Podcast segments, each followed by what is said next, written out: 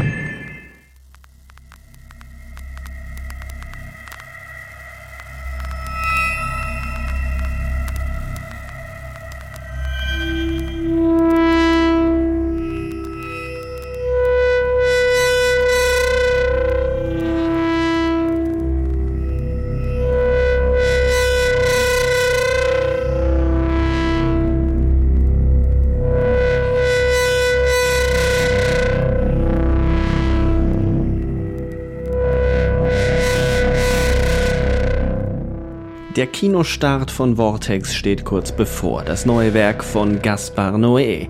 Er gilt als der Berserker, das Enfant terrible, als der Provokateur des europäischen Films. Was steckt dahinter und wie viel Zartheit verbirgt sich eigentlich im Werk dieses Regisseurs? Darüber werden wir heute sprechen in den Projektionen, den Kinogesprächen.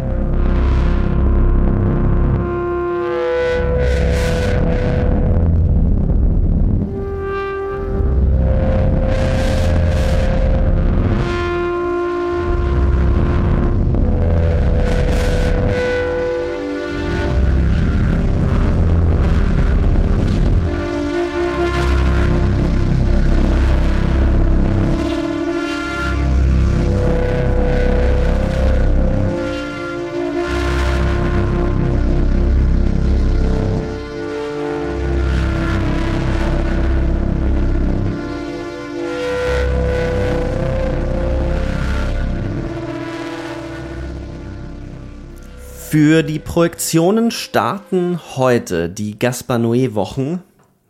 Wir werden uns in dieser Episode mit diesem sehr speziellen und in Deutschland auch ein bisschen seltsam rezipierten Autorenfilmer ist er das überhaupt, ein Autorenfilmer? Da können wir drüber sprechen. Auseinandersetzen. Gaspar Noé. Er gilt als der Berserker. Er ist der Provokateur. Damit wird Werbung gemacht. Auch das werden wir in Frage stellen. Das werden wir aber nicht alleine tun. Hallo Markus erstmal. Hallo Sebastian und hallo alle da draußen. Wir haben uns heute eine tatkräftige Unterstützung äh, in die, an die Ohren rangeholt. Aus Österreich ist uns zugeschaltet der Christian Fuchs. Hallo Markus, hallo Sebastian. Hallo Christian. Wer ihn nicht kennt, äh, aus äh, der damaligen Episode über Terence Malick, der kennt ihn, also wer ihn daraus nicht kennt, der kennt ihn sicherlich als Stimme von FM4. Dort äh, moderiert er Dort spricht er unter anderem auch viel über abseitige Musik und über Film. Und wir sind sehr froh, dass du da bist. Ich freue mich auch sehr. Ein Lieblingsregisseur. ja. Ja, das war auch Malik schon. Und Stimmt. deswegen äh, glaube ich, es wird äh, sehr, sehr interessant, weil auch Noé für mich einer der Regisseure ist, der mich schon ewig begleitet und den ich in- und auswendig kenne und äh, deswegen immer mich freue, über ihn zu reden. Ähm, da beginnt auch schon äh, so ein bisschen das Einfädeln des ersten Themenblocks, nämlich die Frage, mit welchem Film hat der Provokateur euch zum ersten Mal denn provoziert? Es ist ja nicht so einfach, über einen Gaspar Noé-Film zu stolpern. Heute vielleicht einfacher als damals. Also wenn ich mal kurz anfange, ähm, ich äh, hatte tatsächlich so ein ganz äh, authentisches Ersterlebnis, in dem mir ein ähm, Kommilitone oder ja, also ich war damals so in einer kleineren äh, Beschäftigung an der Uni schon angestellt. Auf jeden Fall erzählte mir einer an der Uni, ähm, ja, in Cannes, äh, Most Walked Out Movie, äh, irreversibel. Ich so, aha, was ist das? Ja, keine Ahnung, irgendwie muss voll super krass sein und äh, alle sind rausgelaufen. Kommt jetzt auf dem Fantasy Filmfest. Und ich dachte mir, hm, das interessiert mich. Ich gucke mir den Film an. Ich bin dann nach Frankfurt gefahren. Der war wirklich kurz, ein paar Tage später in äh, Frankfurt dann zu sehen. Und ähm, ich habe den quasi völlig unschuldig gesehen. Ich wusste nicht, wer Noé ist. Ich wusste, wer Bellucci und Cassell sind, aber ich wusste nicht, was mich erwartet. Und er hat mich wie ein Vorschlaghammer getroffen. Also ich habe mich beschmutzt gefühlt. Ich habe gezittert. Äh, ich habe extremste Gefühle durchlitten bei diesem Film. Und äh, er war da, es war ein ähnliches Erlebnis, nur quasi anders äh, natürlich geartet, als ich zum ersten Mal Blade Runner sah und dachte mir, Blade Runner ist das größte Filmerlebnis, das ich bis dahin hatte, aber da, da war ich wirklich sehr jung. Äh, bei Irreversibel ist es, dass ich mir dachte, das ist eines der intensivsten Filmerlebnisse, die ich je hatte. Und das vielleicht auch, weil ich nichts vorher wusste. Ich bin rausgekommen, meinte ein Filmkritiker, ja, ich habe ja den ersten schon gesehen, da diesen äh, Seul contre tout und da hat er immer so, so Schussgeräusche auf die Schnitte gelegt. Und dann dachte ich mir, okay, den muss ich mir jetzt auch kaufen. Und den gab es damals in Amerika, ja. Ähm, äh, äh, ich weiß nicht mehr, äh, Alone irgendwas mit. I Stand Alone. I Stand Alone, genau. Das war die, äh, die amerikanische DVD. Die habe ich dann natürlich auch gesehen und tatsächlich kam dann auch äh, Karne, der ähm, Vorläufer, der erste mittellange Film, äh, der ja ähm, äh, Menschenfeind I Stand Alone eben äh, vorwegnahm äh, in der Vorgeschichte. Und den habe ich dann tatsächlich auch noch als Kopie bekommen. Das heißt also, ich hatte relativ schnell ein sehr äh, komplettes Bild dieses Frühwerkes und es tauchte auch eine Kopie von ähm, einem der ganz frühen Kurzfilme, diesem Schwarz-Weiß-Filmen auf, die er, glaube ich, sogar noch in Argentinien gemacht hat, wenn ich das richtig sehe. Auf jeden Fall ähm, war das dann so ein bisschen äh, meine Beschäftigung. Es war der Regisseur, der so mich auch in meiner Habil-Phase dann massiv begleitet hat, wo für mich Irreversibel dann so ein Schlüsselfilm war, den ich auch intensiv als performatives Kino dann definiert definiert habe. Und ähm, er kam auf äh, DVD raus in der Reihe Kino Kontrovers und da wurde ich auch intensiv involviert, was mich sehr freut, weil ich da äh, meine Texte auch veröffentlichen konnte zu beiden Filmen. Also das war so mein Einstieg mit Noé, der war super intensiv und hat mich äh, als Filmwissenschaftler sehr gefordert und geprägt. Ja, mein Einstieg mit Noé äh, war sehr früh, nämlich wirklich mit Kane. Ich kann mich erinnern an eine Biennale, äh, eine Biennale unter der Leitung von Alexander Horvath, äh, ganz legendärer Filmkritiker und späterer Filmmuseumchef, der auch so Leute wie John Woo und Paul Schrader zur Biennale brachte. Und da ist dieser Kurzfilm Kane gelaufen. Und ich glaube, es war Horvath selber, der mir gesagt hat, du, der Film könnte dir gefallen, schau dir den an. Und ich weiß nicht, das war, der Film ist von 91, ich glaube, das war die Biennale 92 und dieser Kurzfilm hat schon einen ziemlich starken Eindruck hinterlassen. Mhm. Nicht nur inhaltlich, sondern vor allem wegen seiner Form. Also diese, diese Schüsse, wie du sie genannt hast, die Schnitte, die begleitet sind von so Geräuschen und auch diese gigantische Typo, die auch die Leinwand des Kinos komplett ausfüllte. Mhm. Also diese Stilelemente, die ihn prägen bis heute, die hatte er schon ab diesem Kurzfilm und vor allem diese Form hat mich sehr beeindruckt. Und äh, ich habe dann mir den Namen irgendwie notiert und habe dann wirklich sozusagen, es ist einer der Regisseure, die ich von Anfang an verfolgen durfte. Und äh, Seul contre tous oder äh, Menschenfeind hat diesen Eindruck dann massiv verstärkt. Also der hat mich noch dazu in einer Phase getroffen. Ich habe damals ein Buch geschrieben über Mörder im Film, äh, fiktiv und, und auch äh, real. Und da Kinokiller. ist das auch ein Kinokiller, genau. Und da ist das auch ein wichtiger Film geworden. Und das waren zwei Stimmt, sehr beeindruckende du hast Filme. da ja schon Du hast ja. schon in dem Buch über den geschrieben. Ich erinnere ja. mich jetzt, weil ich kenne das Buch ja. Und ähm, das war ja auch ein bisschen so der Anlass, warum wir uns dann kennengelernt haben. Ja, ja, sehr gut. Und der Film fiel genau in eine Kerbe, also nicht nur viel früher davor, sowas wie Taxi Driver, aber auch Filme wie Henry Portrait of a Serial Killer, äh, eine ja, Mini-Welle von sehr, sehr spannenden Filmen, die sehr schmerzhaft äh, waren und sind allesamt und die auch äh, ja aus der Perspektive des Täters oder des äh, sozusagen durchgeknallten Protagonisten erzählt sind. Es ist ja etwas, was heutzutage vielleicht sogar ein bisschen riskant ist, äh, wenn man diese Figur in den Mittelpunkt stellt und, und sie wertfrei betrachtet. Und das ist aber genau, äh, ja, in diesen Filmen passiert. Und der wirkliche Schock, da schließe ich mich jetzt Markus an, also das wirkliche Erleuchtungserlebnis war dann in einem kleinen Londoner Kino bei Tageslicht, äh, irreversibel, also bei Tageslicht draußen, so um 16 Uhr die Sonne hat geschienen, man geht da rein in diesen Film.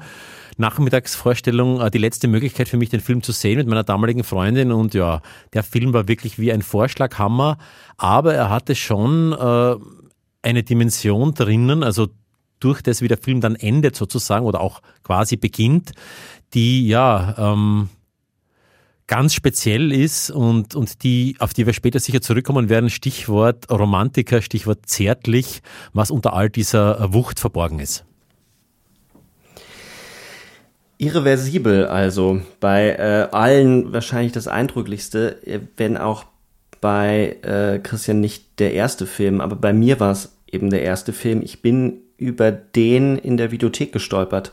Ähm, ich habe auch nichts davor gehört. Ich hatte, ich kannte nicht mal die Geschichten aus Cannes, äh, bayerische Kleinstadt, Videothek und ähm, ich habe nach diesen abseitigen Sachen gesucht und bin dann über diesen Film gestolpert und den haben wir eingelegt, ich und meine damalige Freundin. Wir, ich müsste 17 gewesen sein oder so.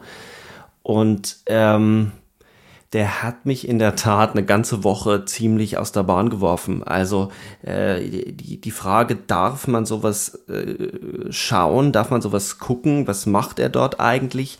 Äh, die Szene mit dem äh, Feuerlöscher, äh, wo eben einem Mann der, der Schädel von, mit einem Feuerlöscher zertrümmert wird und dann eben die zehnminütige Vergewaltigungssequenz, das ist schon hängen geblieben und äh, zum Glück, es war dann doch eine wohl sortierte Videothek. Hatten sie auch äh, Menschenfeind und den habe ich mir dann sofort geholt. Und äh, bei mir, ich muss wirklich sagen, Menschenfeind trifft mich äh, mittlerweile immer härter als irreversibel. Das liegt aber, glaube ich, auch daran, dass der einen so nah an den Abgrund dieses Charakters heranlässt. Also dieses ständige, dass man beschossen wird von diesen Monologen. Aber äh, ich will nicht vorweggreifen. Ähm, Warum habe ich gefragt, äh, welcher Film euch als erstes provoziert hat? Das war natürlich mit dem Hintergedanken er, wie ich schon in der Einleitung gesagt habe, er gilt so als der Berserker. Es gibt keinen Feuilleton-Text, keinen Text in irgendeinem Magazin, in dem nicht äh, von ihm als Enfant terrible, als Provokateur gesprochen wird. Ich war in Köln bei der Deutschlandpremiere. Ich glaube, es war die Deutschlandpremiere von Vortex auf dem Filmfest Cologne. Und ähm, dort hat der Moderator auch die ganze Zeit davon gesprochen, dass das Provozierendste an diesem Film jetzt sei, dass er eben nicht provozierend sei. Also, dass man überrascht sei davon, dass er plötzlich so einen zarten Film machen würde. Und äh, Gaspar Noé war, und das ist auch irgendwie seit, glaube ich, Climax so ähm, durchgängig, dass er sich so ein bisschen wehrt dagegen oder darüber lustig macht, wenn ihn alle als Provokateur äh, empfinden. Er hat dann gemeint, ähm, ja, die, vor allem in den anglosächsischen Ländern würden sie immer nach dem perversen Franzosen suchen im Publikum. Äh, der sei dann der Provokateur, weil die Amerikaner hätten nicht mal ein eigenes Wort für Provokateur. Sie müssten das Französische nehmen. Ähm, da habe ich sehr viel drüber nachgedacht. Und das äh, können wir doch schon erstmal vielleicht als kleine Sonde in den ersten Film, also nicht Canet, sondern den ersten Langspielfilm in Menschenfeind äh, hineinschicken. Wie provozierend ist der Film eigentlich und wie zart, was für eine zarte Schicht liegt unter dem Schmutz und unter diesen äh, Monologen, die ja fast wie Schießbefehle wirken. Wer kann äh, von euch mal die Geschichte, äh, die er dort erzählt, zusammenfassen? Ja, Sir Contretout. Ähm, Im Zentrum der Handlung steht ein äh, Pferdemetzger, und ähm, der steht eigentlich zwischen der Frau, die er nicht liebt, und der Tochter, die aus dieser Verbindung hervorgeht, äh, für die er eine Obsession hegt. Und äh, diese Obsession geht so weit, dass er das sogar das, das Inzestuöse äh, philosophiert. Und er taucht ja dann später in Irreversibel auch wieder in einem Cameo auf, wo er dann auch nochmal in so einem Männerwohnheim sitzt und darüber spricht, über die, äh, mhm. äh, dieses äh, französische Laster oder was er da zu sagt. Äh, Karne ist ja der Vorläufer, da wird ähm, erzählt, wie ähm, seine etwas äh, verhaltensmäßig auffällige äh, Tochter, als sie in die Pubertät kommt, ähm, scheinbar von, ähm, äh, von, von arabischen Gastarbeitern äh, in ähm, Frankreich dann belästigt wird und er dann den Erstbesten, so wirkt es im Film zumindest, mit einem Messer attackiert. Da, dafür kommt er dann ins Gefängnis und so weiter. Der Spielfilm äh, Sir Contre Tour setzt dann da ein, wo er aus dem Gefängnis herauskommt und er beginnt eben mit äh, dem von Christian schon erwähnten äh, Thesen, die in einer Art Kneipengespräch geäußert werden und dann in einer äh, einem wirklich äh, Godard-artigen Binnentext, der eingeblendet mhm. wird, äh, Moral zum Beispiel, ne? Und ähm, oder Rache oder äh, Gerechtigkeit. Und das sind so äh, Begriffe, so die so leinwandfüllend eingebracht werden. Das hat mich damals auch sehr beeindruckt. Also diese, diese Thesen, diese radikalen Thesen. Und da spielt dann schon eine Schusswaffe eine Rolle. Also das ist äh, Moral für mich, ne? meint dann einer. Und ähm, wir hören dann äh, die Vorgeschichte, die wird dann erzählt und das Ganze hat immer wieder diesen Bezug zu Frankreich, zu den französischen Farben, auch ähm, der Umriss von Frankreich, also dieses nationalistische und äh, man ahnt auch, der Pferdemetzger ist ein ähm, ja, ein französischer Nationalist, also ein Rechtsextremist eigentlich. Er ist hochgradig rassistisch und ähm, bagatellisiert das aber. Und das ist das Interessante, dass in dem Film eine, ein, sein Off-Kommentar zum Teil übereinander geschichtet wird. Und je mehr er deliriert gegen Ende, haben wir dann mehrere Tonspuren übereinander, die man gar nicht mehr richtig auseinanderhalten kann. Vor allem, wenn man nicht Französisch äh, direkt versteht. Ähm, es ist so, dass äh, seine Tochter irgendwann aus dem ähm, also quasi aus so einer betreuenden Anstalt ähm, äh, wieder rauskommen sollen. Er holt sie ab und er beschließt, dass er dann ähm, mit ihr zusammen in das Hotel geht, wo er sie gezeugt hat. Und mhm. äh, in diesem Hotel, und das äh, ist relativ unklar, will er mit ihr dort schlafen oder will er gemeinsam mit ihr Selbstmord begehen. Und ähm, äh, was pa faktisch passiert, ist, dass er äh, zu der Lösung der Gewalt, also so eine Art reinigenden Gewalt, die natürlich hochgradig inhuman ist, ähm, greift und ähm, dass er aber auch hier schon äh, spielt Noé mit äh, Vorstellungs- und Realitätsbegriffen. Also äh, wir bekommen erst eine Variante vorgespielt, dann erst die andere. Ähm, das Ganze ist vom Stil her wirklich ähm, extrem ähm, staccatohaft und auch das, was schon zweimal jetzt erwähnt wurde, nämlich die, was uns offenbar ja alle beeindruckt hat, diese untermalten ähm, Schnitte, dass er jeden Schnitt, ähm, wie er es heute mit dem Schwarzblenden macht, damals noch mit so einem, einem Knallgeräusch untermalt und zum Teil also von der totalen oder halbtotalen in die Detailaufnahme springt und so weiter. Oder beim Essen sieht man die Nahaufnahme der Münder und das Ganze hat also was sehr körperliches bis hin zum Viszeralen, wenn dann Verwundungen und sowas auftreten und äh, pornografische Bilder sind zu sehen. Also wenn man von Provokation spricht, dann müsste man sagen, Sir Contre Tour ist tatsächlich der Film, der diesen Ruf genau mit Karne, dem Kurzfilm, äh, wirklich zementiert hat, weil das ist ein verletzender, beleidigender, ähm, hochgradig inhumaner ähm, Mensch, der hier in diesem Film auf eine wertfreie Weise porträtiert wird und fast zur Identifikation angeboten wird. Und äh, ja, das ist hochgradig verstörend. Es ist eine Reise in die Finsternis und äh, es ist ja gar nicht so weit weg von äh, Taxi Driver, der ist ja heute auch schon gefallen.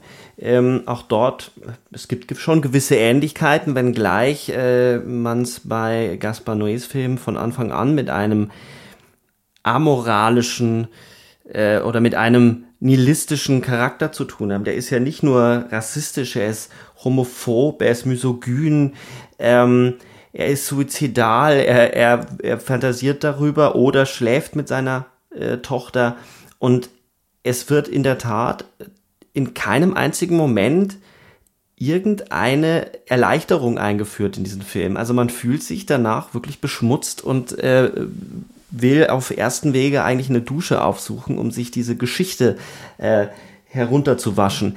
Was auffällt, das wäre meine äh, Frage jetzt, wie, ob, ob, ihr das auch so seht. Mir fällt immer auf, wenn man Filme von Gaspar Noé versucht zusammenzufassen, dass man eigentlich immer mehr dazu übergeht, eher Zustände zu beschreiben oder die Art, wie es gemacht ist. Die er Form. erzählt streng genommen kaum Geschichten, sondern seine Filme sind eigentlich immer eher Zustände, oder? Ja, das kommt schon hin. Das, das, das kommt schon sehr hin. Also ich würde noch ganz kurz diesen Vergleich mit Taxi Driver ansprechen, weil es ist ja, äh, glaube ich, ziemlich bekannt, dass es einer der absoluten Lieblingsfilme ist, neben äh, 2001 von Kubrick, von Gaspar Noé. Und Taxi Driver zieht sich ein bisschen durch sein Schaffen durch. Das geht bis zum Protagonisten in Love, der dann die ganz exakt selbe Jacke trägt und auch, glaube ich, seiner Freundin von Taxi Driver vorschwärmt, wenn ich mich nicht täusche. Auf jeden Fall ist das ein Lieblingsfilm und ich glaube schon, dass das anfangs vielleicht so als Verbeugung davor äh, begonnen hat oder halt beeinflusst davon. Nur der Riesenunterschied ist, äh, Travis Bickle ist er in aller Abgründigkeit äh, ein charmanter Charakter, sonst würden sich nicht Nerds und jetzt Incels in aller Welt äh, ewig schon mit dem identifizieren und, und äh, wir Cinephile werden auch be irgendwie begeistert von dieser Figur. Äh, der Pferdeschlachter, der Pferdemetzger in Seul contre tous, äh, mit dem würde die Identifikation viel schwerer verlaufen. Die Leute, die sich mit dem vollständig bruchfrei identifizieren, will man vielleicht gar nicht kennenlernen. Nee. Aber das ist eine komplett andere Herangehensweise. Äh, weil äh, Scorsese zeigt uns das ja so, dass man eigentlich manchmal sogar Travis Bickle nachvollziehen kann. Und äh, so eine Strategie verwendet Gaspar Noé nicht. Äh, der Film ist eben ja so ein hingehauener Block und da muss man, mit dem muss man mal umgehen können, aber er verführt einen sozusagen nicht. Dieser Film, spätere von ihm natürlich total. Äh, absolut, das würde ich auch unterschreiben, weil äh, ich denke jetzt, also äh, beide benutzen ja Off-Kommentare, die eine subjektive Stream of Consciousness Technik einführen in den Film jeweils, also Taxi Driver und Sir Contour aber äh, sie erzählen unterschiedliche Dinge. Also zum Beispiel, es gibt auch in Taxi Driver einen latenten Rassismus gegen die schwarzen Pimps zum Beispiel, die in demselben Café sind. Aber das wird nie wirklich ausgetragen. Der Rassismus wird, wenn dann nach ausgelagert, der, das Cameo von Martin Scorsese, der den Mann ähm, quasi äh, spielt, der ähm, seine fremdgehende Ehefrau bestrafen will und deren Geliebten, deren schwarzen Geliebten, äh, da sind solche rassistischen Dinge drin, die aber nie von ihm selbst geäußert werden, während das bei Sir Contra Two wirklich ganz explizit ist, ähm, dass er auch seine eigene Verteidigung der Tochter gegen das Fremde, gegen den fremden Belästiger und Vergewaltiger und so weiter, äh, ja wirklich schön redet. Also es geht wirklich um diese Stereotypen, die in Frankreich nationalistische Stereotypen sind und eigentlich relativ früh schon die Frage aufwerfen, wie äh, Noé eigentlich dazu steht. Und äh, das finde ich interessant, weil er ist ja selbst kein Franzose. Er ist ja eigentlich Lateinamerikaner, zumindest ursprünglich. Und ähm, er besitzt auch bis heute nicht die äh, französische Staatsbürgerschaft. Mhm. Er ist äh, weiterhin Argentinier. Er lebt in Paris, aber er ist eigentlich Argentinier. So interessant, ja. Also kann ich total nachvollziehen, dass nämlich auch der Umgang mit der französischen Flagge in äh, Climax später, dass das auch noch mal wirklich so was total bitter ironisches für ihn hat. Ja? Und ähm, ja, und so denke ich, ist sein Umgang mit diesen Dingen offensiver und zugleich reflektierter, während er bei Taxi Driver von Scorsese eher latent ist. Aber beide Filme haben ja etwas, sie tauchen ein in eine gesellschaftliche Schicht, mit der man sich grundsätzlich eher weniger auseinandersetzt. Und äh, im Falle von Menschenfeind ist das, finde ich, ziemlich extrem, weil ähm, wenn wir Deutschen oder auch die Österreicher jetzt, äh, Christian, wenn wir an äh, Frankreich denken, dann denken wir oft an Paris. Ähm, und wie wir ja jetzt war ja gerade der die erste Wahlrunde. Äh, Frankreich ist super komplex, wenn es ums Land geht und äh, Menschenfeind spielt nicht in Paris. Spielt er nicht in, Menschenfeind, in Lille? In Lille. Genau, ja. er spielt in, in Lille. Ja, Lille ist super hässlich.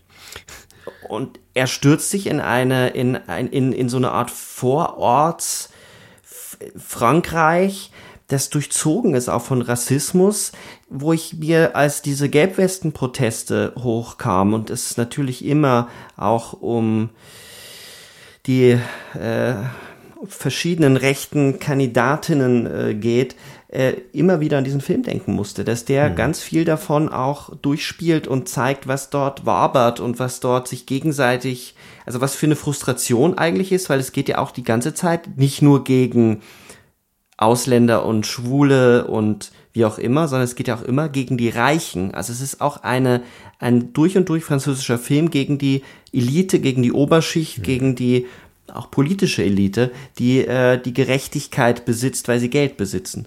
Trotzdem könnte ich mir diesen Film, das habe ich mir damals schon gedacht, auch jetzt zum Beispiel als österreichischen Film vorstellen. Also nicht naheliegendst wäre jetzt jemand wie Ulrich Seidel, der sich so einer Figur nähert, aber auch andere Filmemacher. Und das hat schon irgendwie auch so was sehr Europäisches. Taxi Driver im Gegensatz dazu hat eine amerikanische Coolness, eine morbide Coolness. Auch ja, wenn man total. weiß, dass Travis Bickle äh, Rassist ist und alle seine Schattenseiten kennt, hat er immer noch eine Coolness. Ich, ich habe auch seine Sonnenbrille, andere haben seine Jacke. Also das, das zieht einen irgendwie Stimmt. an und von dieser Coolness findet man nichts drinnen. Und ich hätte mir auch gedacht, so ein Film, der in der Österreich, in einer Kleinstadt vielleicht spielt irgendwo, würde sich fast übertragen lassen. Es ist was äh, genuin Europäisches auch. Man darf ja nicht vergessen, dass Angst, der Film von Gerald Kagel äh, von 83, ist ja ein österreichischer Film über einen Serienmörder, der einen Off-Kommentar permanent spricht und der hochgradig subjektiviert dieses Geschehen vermittelt. Also äh, du kennst ihn wahrscheinlich, Christian. Ich kenne ihn und es ist tatsächlich gut, gut, dass du ihn erwähnt hast. Es ist ja einer von Noes absoluten Lieblingsfilmen. Ich glaube, neben Taxi mhm. Driver und 2001 kommt gleich Angst von Gerald Kagel. Genau. Und er hat auch diese, diese Kameraführung. Also äh, Noé über, überspitzt das dann. Diese unglaublich bewegte, unglaublich dynamische Kamera, die fast ein Eigenleben führt, die hat man dort ja auch. Ähm, ein Menschenfeind noch nicht. In Menschen nee, bei Menschenfeind nicht. Ich meinte statisch, jetzt Angst. Ich ja, meinte ja. jetzt Angst. Genau. Ähm, äh, und Menschenfeind hat das nicht, aber Menschenfeind hat trotzdem etwas von diesem Nihilismus. Mhm. Ja, klar. Ähm, stimmt, also Christian hat vollkommen recht. Er, dieser Film ist schmutzig, der ist abstoßend, ähm, aber trotzdem offenbart er uns etwas und zeigt uns etwas und es ist, äh, glaube ich, was so Europa betrifft und was dort an Rassismus wabert, aber auch an Verletztheit. Also ich habe immer das Gefühl, das alles, es gibt ja schon Brüche in diesen Monologen, also auch Momente, wo er zweifelt und wo er gerade gegen Ende, wo er am Taumeln ist und manchmal hat man das Gefühl, dass diese Monologe auch eine Art von Selbstaggressivierung sind, also Selbstaffizierung, dass er sich dort hineinsteigert in diesen Wahn, weil er sich selbst ja panzern muss. Es ist ja, er bringt ja diesen ähm, Hilfsarbeiter nicht nur deswegen um, weil er glaubt, äh, also weil er, weil er das Gerücht hört, äh, seine Tochter sei von ihm vergewaltigt worden, sondern sie hat ihre erste äh, Regelblutung. Und ähm, daraufhin glaubt eine Frau wiederum, dass dieser äh, Kerl, der sie wohl angebaggert hat, sie auch vergewaltigt hat. Und das ist ja, lässt ja schon tief blicken, dass dort auch etwas Verdrängtes ist, etwas, was sich nicht mit Verletzlichkeit und, und auch wirklich mit, mit Weiblichkeit auseinandersetzt, sondern sehr um sich kreist und sich durchpanzert. Ja, das stimmt auf jeden Fall. Äh, was ich mir, ich habe meine Notizen gefunden, in den letzten Tagen gesucht, äh, die ich mir damals gemacht habe zu dem Film. Und da habe ich mir notiert, äh, eigentlich so mit Kugelschreiber Sozialporno. Ich glaube, ein sehr österreichischer Begriff, also hat man ein Filmgenre hier fast einmal umschrieben, jahrelang. Und Sozialporno, Fragezeichen und dann aber ähm, es geht eigentlich um das grundsätzliche Drama des menschlichen Seins. Und ich glaube, äh, Noé ist halt wirklich so ein Existenzialist in gewisser Weise. Also all diese sozialen äh, Dinge spielen extrem rein in dem Film, auch in seinen anderen Filmen. Also er blendet nie die Realität aus. Auch in, in einem komplett abgehobenen Film wie Enter the Void äh, ist die Realität von Tokio drinnen und dieser Drogendealer und so. Also er hat eine totale soziale Dimension, aber eigentlich geht's immer fast in all seinen Filmen um sowas grundsätzlich Existenzialistisches. Also wir werden da eh später dann die Zeit zerstört alles auf diese Sachen zurückkommen, aber das kommt mir bei dem Film auch schon vor und diese existenzialistische Seite, die fast ein bisschen zu klug ist manchmal für diesen Charakter, flackert auch in diesen Monologen auf. Es gibt Monologe dazwischen, die lesen sich wie hm. klassischer Existenzialismus und dann kommt wieder diese vulgäre Seite rein, aber da merkt man schon, Noé wollte alles unterbringen, was in ihm gerade vorgeht. Hm. Das ist ja auch nicht untypisch fürs französische Kino. Also ich denke, Noé steht, auch wenn er Argentinier bleibt, in einer spezifischen Tradition des, ähm, des französischen Films zwischen Genre und Autorenfilm. Denn es ist nicht zufällig, dass zum Beispiel der Polar, dieser spezifische, kalte französische Kriminalfilm, wie man ihn von Jean-Pierre Melville her kennt und später von Jacques Deray dann in, in richtigen Genrekontexten, dass das das Kino ist, in dem ja auch Philippe Naon, der Darsteller, sich etablierte. Das ist ja äh, kein Unbekannter. Der ist nur halt die alt, gealterte Version eines, eines Nebendarstellers aus diesem Polar und aus, aus wirklich klassischem französischen Kino.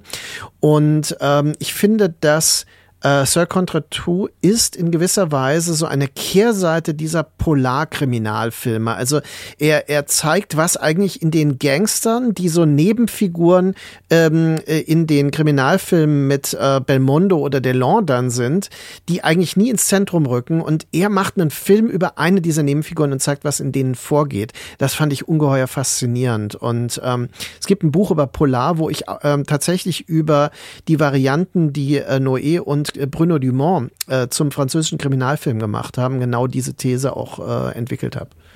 Dumont ist ja ein gutes Stichwort. Äh, da gibt es schon viele Parallelen. Ich glaube, der große Unterschied ist, äh, und da kommen wir auch gleich aufs Gesamtwerk irgendwie von, von Noé zu sprechen, Mhm. Äh, man könnte das nennen, irgendwie, ich weiß nicht, plakatives Filme machen, das klingt aber abwertend ein bisschen, also die rein die Form betreffend. Ich finde, es ist immer etwas sehr Lustvolles. Also Gaspar Noé versucht in jedem Film mehrere Dinge gleichzeitig zu machen. Das ist manchmal großartig. Es gelingt für mich auch nicht in jedem Film immer perfekt, aber er versucht einerseits lustvoll, äh, sich mit den Formen auszutoben also es ist nicht diese Selbstbeschränkung, für mich ist es Anti-Haneke, weil Haneke äh, mhm. hat ja diese mhm. fast schon äh, ganz krasse asketische Selbstbeschränkung in der Form. Und bei Noé ist es das Gegenteil, äh, man kann sich gut vorstellen, alles was ja gerade an Musik hört, viele Einflüsse kommen da rein und er tobt sich aus in der Form. Und äh, gleichzeitig gibt es eben den Inhalt, also es gibt so verschiedene Dinge, die ziehen sich wirklich durch. Und äh, ich glaube nicht, dass diese Form immer so wahnsinnig streng kalkuliert ist bei Noé, sondern da eben viel Lustvolles spielt mit. Also auch seine Lust am Filme machen, am Filme schauen. Er ist auch schon ein Cinephile und ein Fan zuerst einmal gewesen, bevor er Regisseur wurde. Ja, ich bin da ein bisschen, ein bisschen anderer Meinung. Also ich stimme dir zu, dass es um Lust äh, geht und um, und um einen spielerischen Umgang damit. Er, er sagt in einem Interview, seine Filme seien keine Kunst sondern, es seien Filme und es ist Handwerk und man versucht halt einfach immer was Neues zu machen. Ich glaube ja sowieso, dass er in Interviews ganz oft tief stapelt und äh, er sich wesentlich mehr Gedanken dazu macht, wie seine Filme formal aussehen sollen. Das blitzt dann auf, wenn man sich Interviews mit ihm anhört aus der Zeit von Irreversibel, wo er nämlich wirklich sehr, sehr dezidiert darauf eingeht, warum die zehnminütige Vergewaltigungssequenz so aussieht, wie sie aussieht. Warum die Kamera auf dem Boden liegt und eben nicht rangeht, nicht keine Bewegung äh, hat. Er wollte eben vermeiden, dass es eine Art Porno wird, eine Form, wo, wo sich die Erregtheit des Täters auf die Kamera überträgt und eher ähm, eine, eine Stillstellung erreichen. Also man merkt schon, finde ich bei ihm, dass vielleicht nicht alle, es gibt ein paar Manierismen, die er einfach hat und die er auch immer wieder versucht äh, reinzubringen, auch in der Farbgebung, glaube ich, da können wir auch nochmal diskutieren, äh, sehr starke Rottöne, also so Neon, Neonrottöne, vor allem dann bei Enter the Void. Ähm, aber ich finde schon, dass die, die Form einzelne Formelemente immer rückgebunden sind an das Sujet, was er gerade versucht äh, zu bearbeiten. Und er bearbeitet es eben nicht durch narrative, komplexe Geschichten, weil seine Figuren ja oft, bis auf äh, Menschenfeind, äh, oft sehr wenig ausbuchstabiert ähm, sind, sondern fast so Art Prototypen sind. Die Behandlung der Themen findet in der Form statt und ich finde es schon beeindruckend, was er bei Menschenfeind macht. Dieser Schuss dieses Schussgeräusch, ist natürlich etwas, was ein, äh, was ja diese die, eine Verbindung herstellt zwischen dem und das ist ja ein geflügeltes Wort, so dass durch Worte selber Gewalt entsteht oder dass durch Worte Gewalt vorbereitet wird. Also dass es nur so ein kleines Geräusch braucht, damit das herausbricht. Also dass es dass der angespannt ist bis zum äußersten und der, man zuckt ja wirklich zusammen und man man fürchtet sich. Ähm, und das zweite Element ist die Unterbrechung kurz vor dem Finale, wo er für, weiß gar nicht wie viele Sekunden, ich glaube 20 Sekunden oder 10 Sekunden sagt so, ähm, sie haben jetzt Zeit, das Kino zu verlassen, es werden Szenen von äußerster Gewalt gezeigt werden. Und da macht er ja auch etwas, nämlich das, was Markus schon gesagt hat, die Vorstellungswelt und das, was real passiert, das nimmt er dort vorweg, das, weil er uns zwingt, äh, etwas vorzustellen, was noch passieren wird.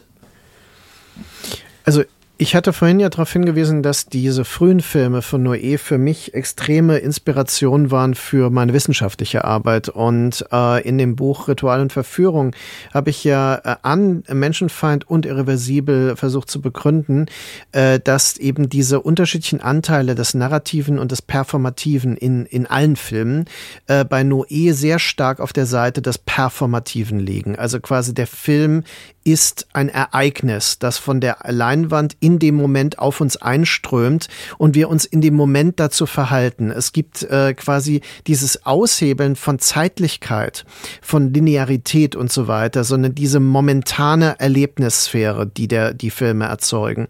Das macht er auf unterschiedliche Weise, aber ich glaube, Christian, wenn ich das richtig interpretiere, dass du das vielleicht meintest, äh, als du sagst, dieses Lustvolle, weil das ist affizierend, also das löst Affekte aus. Meintest du das? Ich meinte das bis zu einem gewissen Punkt. Äh, ich meinte was anderes und das Wort ist wahrscheinlich so missverständlich lustvoll. Ich meine, ähm, deswegen habe ich die Askese von Haneke sozusagen als Gegenstück verwendet. Askese ist wirklich nicht die Sache von Gaspar Noé. Und ich glaube zum Beispiel bei Seul contre tout, diese Szene am Schluss, es gibt eine Vision, äh, wo er seine Tochter umbringt in dieser Vision äh, sehr ausführlich. Und die Ausführlichkeit, äh, da blutet sie aus dem Hals äh, nach einem Schuss. Und das ist schon fast, äh, wie soll ich sagen, Lucio Fulci mäßig äh, in der Ausführlichkeit und der Genauigkeit und wie, wie lange das zeigt. Und wahrscheinlich hätte ein späterer Noé, ich bin mir nicht sicher, aber ein anderer Regisseur hätte da weggeschnitten, nicht aus Gründen der Grausamkeit, sondern vielleicht, um den Effekt nicht so auszureizen.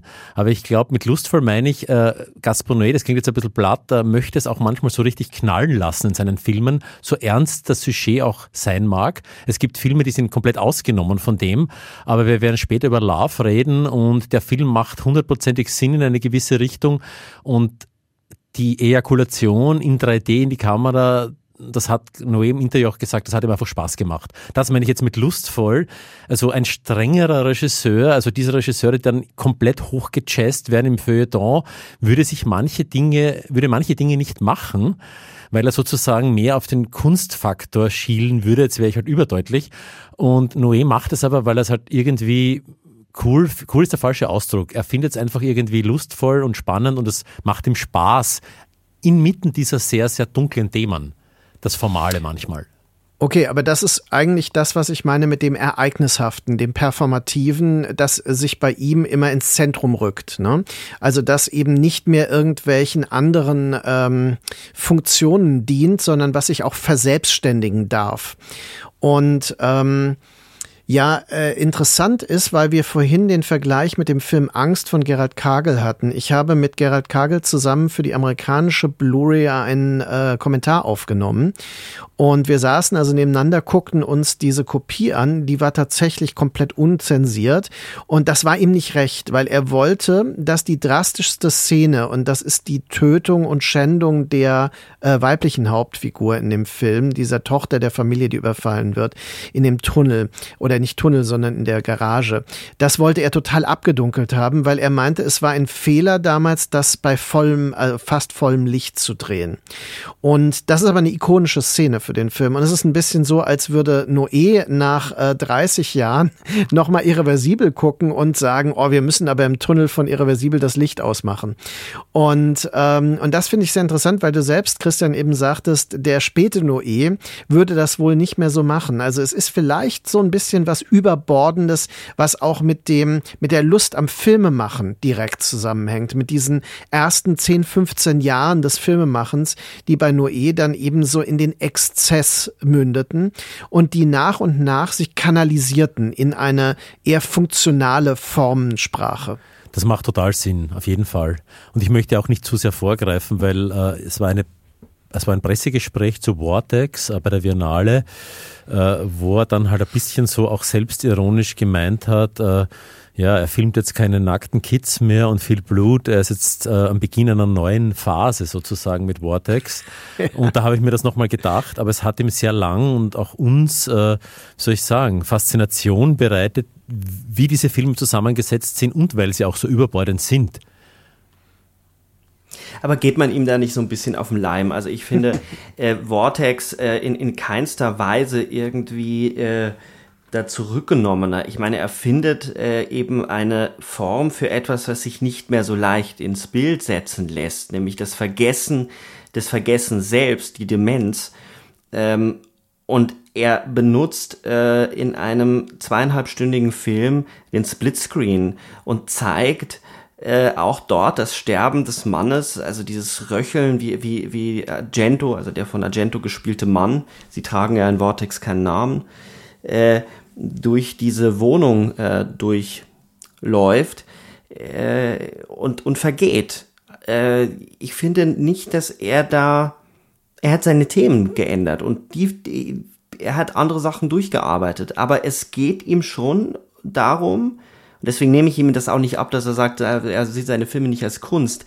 Ähm, es geht ihm darum, was ist zeigbar, was ist Visualität, was ist das Kino. Und das verbindet ihn, und da kommen wir nämlich dann zu, zu den anderen Provokateuren, wenn wir uns von der Seite nochmal annähern, das verbindet ihn mit Lars von, von Trier und auch mit äh, Nicholas Winding Refen, die auch zu dieser Form neigen, nämlich eine Sache bis in die allerletzt, in den allerletzten Winkel der Sichtbarkeit zu zerren. Ähm, Jetzt hast du nämlich schon angedeutet, äh, dass andere Filmemacher in, äh, im Feuilleton eher bevorzugt werden als beispielsweise Gaspar Noé. Äh, für Winning Raven würde ich dasselbe auch sagen. Der wird auch äh, eher missachtet von, vom deutschen Feuilleton zumindest oder, oder wird nicht so sehr wahrgenommen, zumindest nach Drive.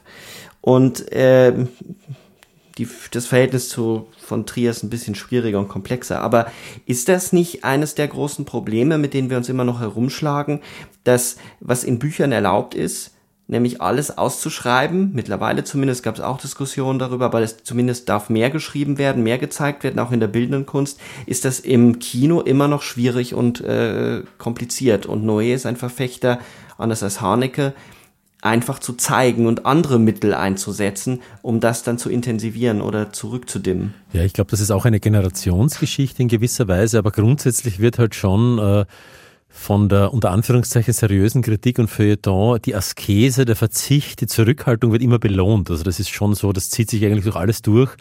Äh, und äh, Noé ist definitiv niemand eben, der sich so zurückhält und Vortex ist vielleicht eh sein zurückhaltendster Film, was mir da noch einfällt. Bei derselben äh, Podiumsdiskussion bei der Biennale hat er ins Publikum geschaut und hat gemeint, wow, das sind ja nur junge Leute. Das ist unglaublich. Er zeigt einen Film über alte Menschen, die sterben und das sind nur junge Leute im Publikum. Das lässt ihn sozusagen wieder ans Kino glauben. Und da war er wirklich gerührt und ich weiß nicht, ob er jetzt geweint hat, aber er war ernsthaft berührt und hat halt gemeint, ja, das ist jetzt ein anderer Film von ihm und bitte erwartet euch keine Sex-Drogensequenzen, obwohl ja Drogen vorkommen. Ähm, sondern eben was ganz anderes. Und ich glaube, in diesem Kontext habe ich es gemeint, aber ich weiß schon, was du meinst. Ich weiß schon, was du meinst. Ja, aber, aber wenn, wenn wir so mal die Brücke schlagen zu äh, Enter the Void, äh, über Irreversibel haben wir schon ein bisschen äh, äh, gesprochen, da werden wir immer wieder zurückkommen, aber ich finde es wichtig, ähm, über Enter the Void zu sprechen, damit wir nicht so viel Zeit verlieren. Und da können wir vielleicht nochmal zurück äh, zu der Frage, warum er eigentlich relativ verkannt ist im, Euro, im, im deutschsprachigen Feuilleton. Enter the Void ist äh, 2009 erschienen und der wurde ja auch angekündigt. Das ist der Film äh, nach Irreversibel, also da liegen sieben Jahre dazwischen. Hat ewig gebraucht, diesen Film, obwohl es einer der ersten war, den er geschrieben hat. Äh, die Anekdote geht immer so, dass er äh, LSD genommen hat und durch, war es LSD, ich weiß nicht, und durch, durch Paris gelaufen ist und dann wollte er diesen Eindruck ähm, unter anderem dann in einem Buch verarbeiten, in einem Drehbuch oder in einem Entwurf verarbeiten. Und das ist dann da eingeflossen in Enter the Void. Er hat auf jeden Fall sieben Jahre lang gebraucht, diesen Film zu finanzieren. Es ist, äh, ich fasse mal die Handlung zusammen, soweit man sie zusammenfassen kann. Äh, der Film handelt von einem Amerikaner, der in Tokio lebt, äh, dort ähm, sein Lebensunterhalt mit Drogendealen äh, verdient, äh, seine Schwester nachholt, mit dem ihn eine tragische Geschichte verbindet, nämlich die Eltern sind bei einem Autounfall ums Leben gekommen. Mit der Schwester hat er eine sehr enge Verbindung. Sie haben sich geschworen, äh, sich eben niemals alleine zu lassen. Und dann passiert das, äh, was passieren muss, nämlich äh, unser Hauptprotagonist ähm, stirbt. Er wird erschossen.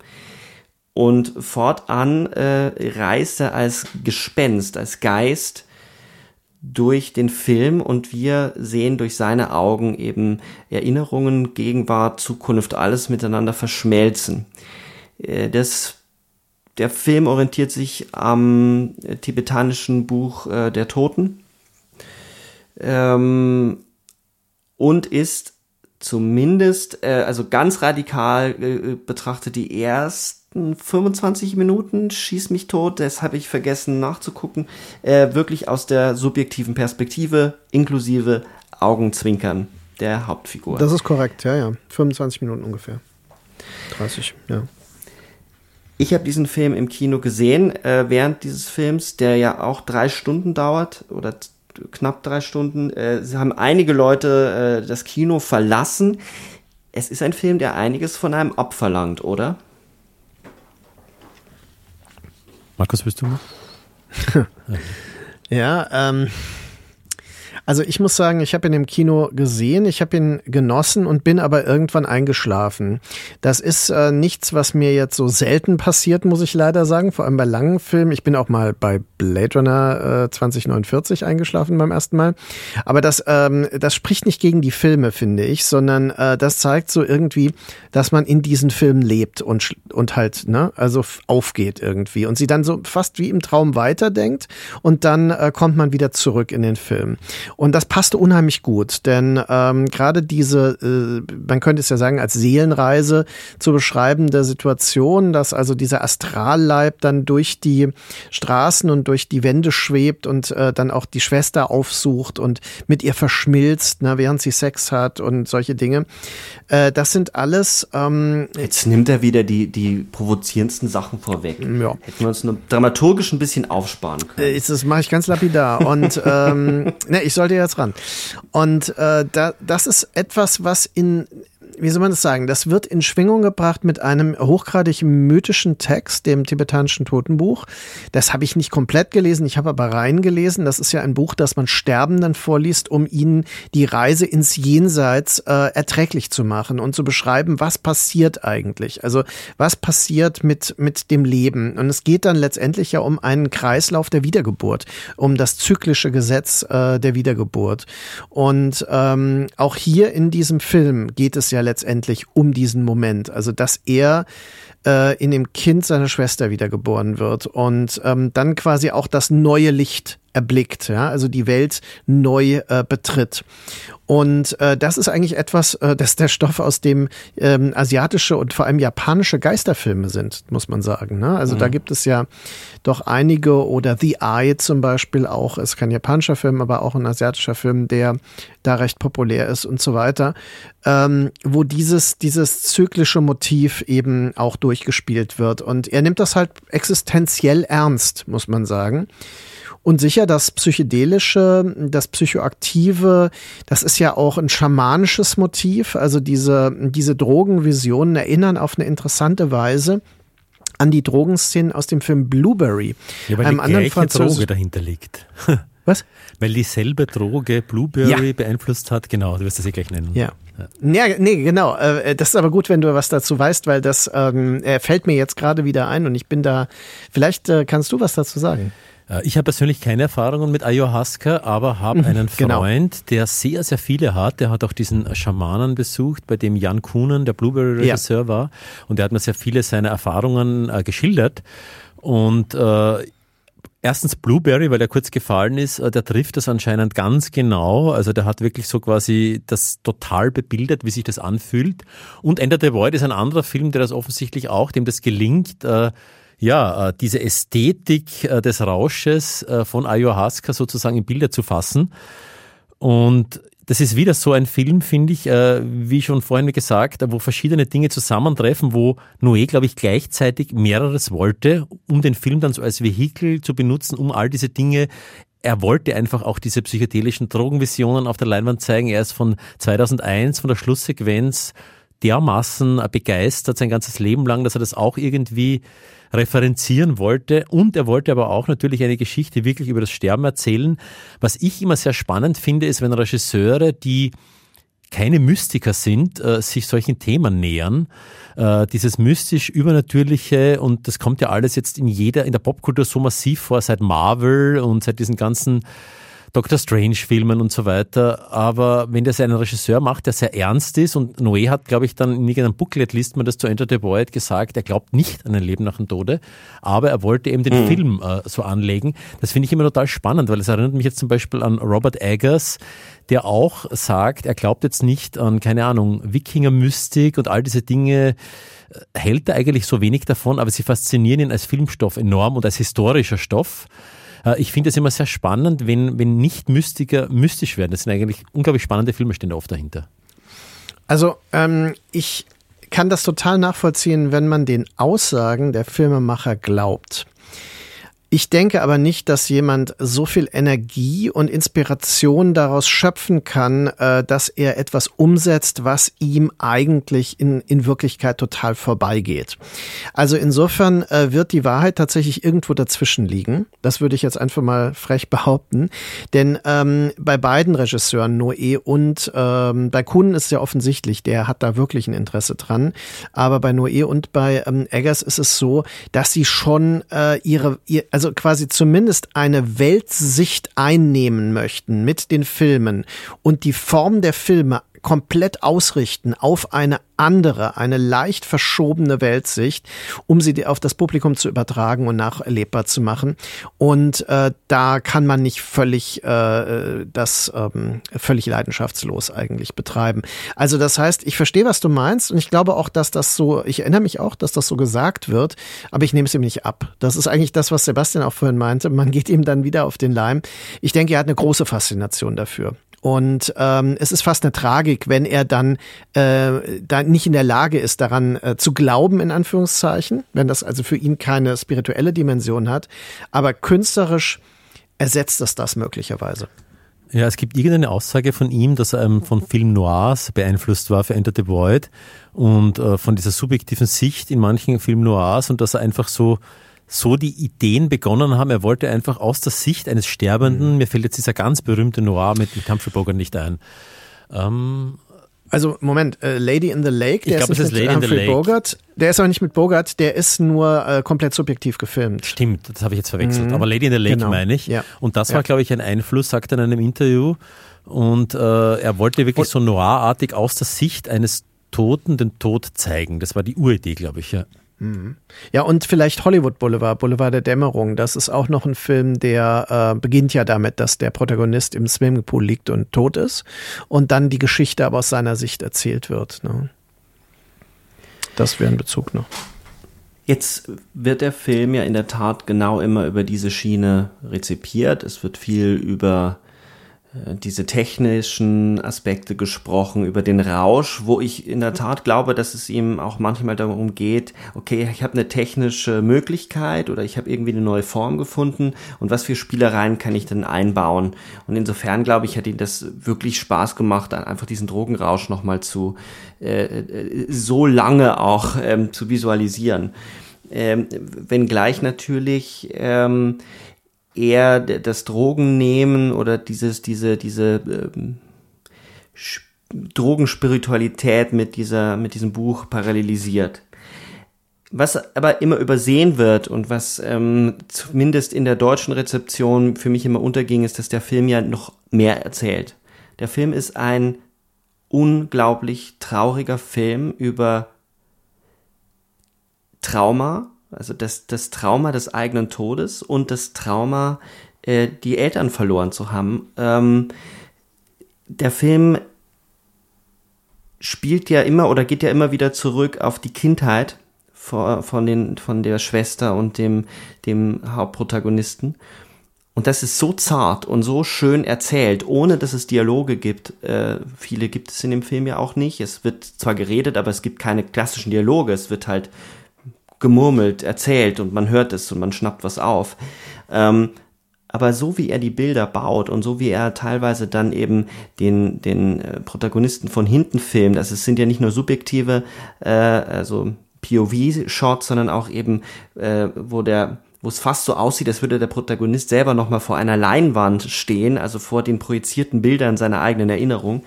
Das hat eine Zärtlichkeit und eine Sanftheit, äh, die mir zu wenig ähm, besprochen wird bei Gaspar Noé. Da hast du vollkommen recht. Also da stimme ich da komplett bei. Also jetzt beim Wiederansehen äh, ist mir, sind mir diese Szenen besonders ins Auge gesprungen. Also diese Rückblenden an die Kindheit in diesem warmen Licht, äh, wo er mit der Schwester äh, sitzt und, und spricht das sind Szenen, die sich in einer gewissen Zärtlichkeit dann auch in Love wiederholen. Äh, mhm, ja, das ist, genau. das ist diese Seite von, von Noé, die ich ganz am Anfang meinte, die immer schon, das, das flackert auch ganz kurz in Menschenfeind auf, in manchen Monologen. Das ist diese Seite, die ganz stark ist, aber die sozusagen immer in der Öffentlichkeit übertönt wird vom Lärm, Provokation und Sex, Gewalt und so weiter. Aber er ist wirklich, er ist wirklich ein Romantiker.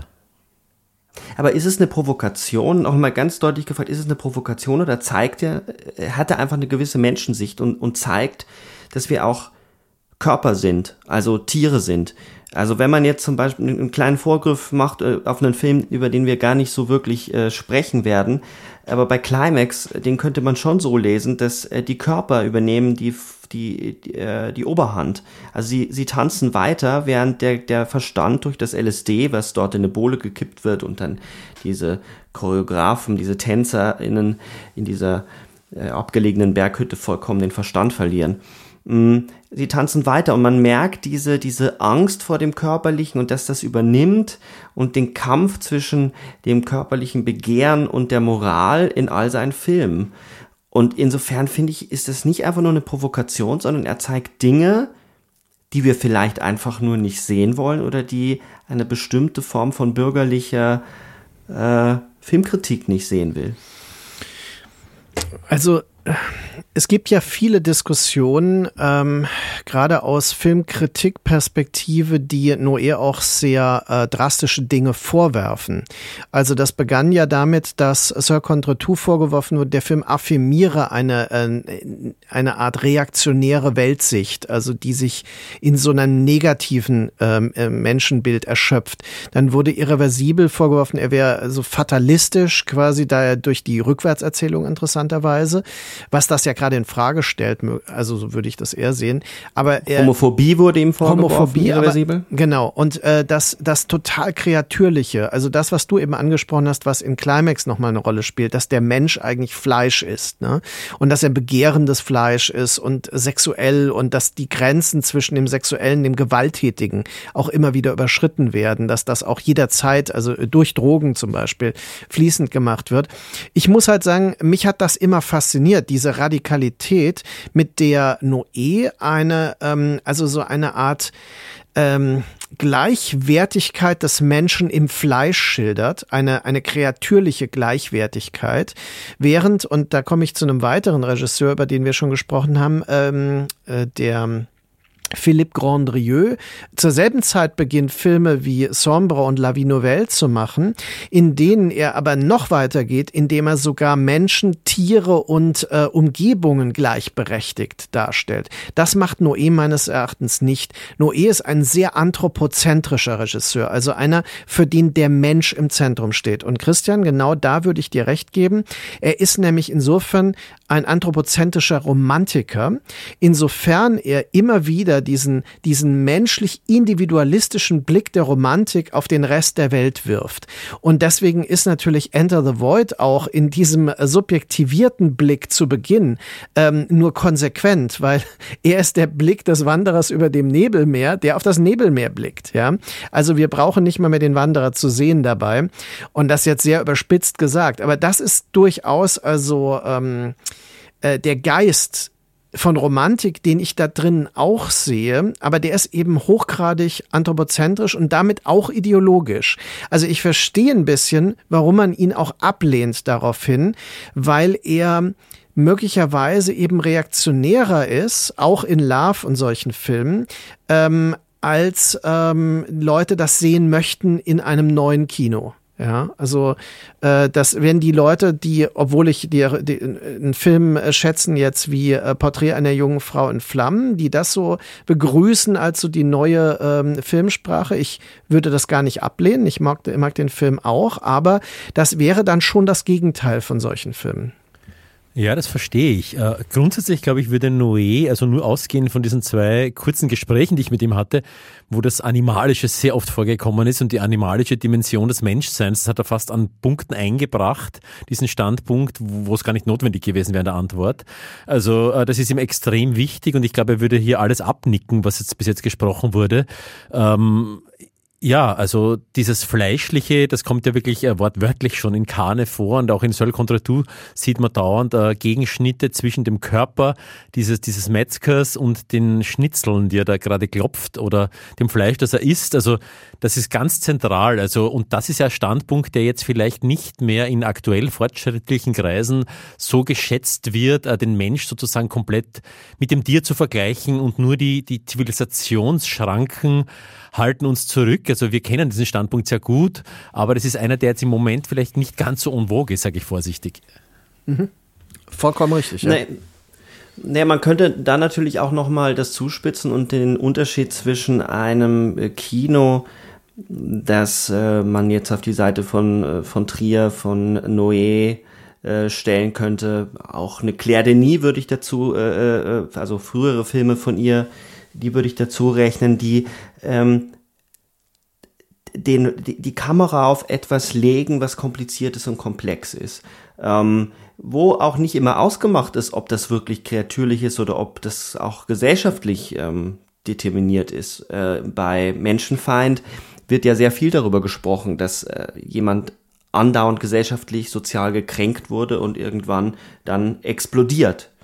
Äh, dieses Kino auf der einen Seite, das sich bestimmten widersprüchlichen äh, Welten stellt und die Welt versucht irgendwie zu, zu stilisieren und einem aktivistischen Kino, das äh, es wahrscheinlich in der Form äh, gar nicht so sehr gibt, aber das von vielen progressiven Kräften und da würde ich mich ja auch eigentlich dazu zählen. Das ist jetzt ganz äh, dünnes Eis, auf dem ich mich bewege, aber äh, wo erwartet wird, dass eine eine Welt geschaffen wird, die gut ist und dass der Film etwas auslöst.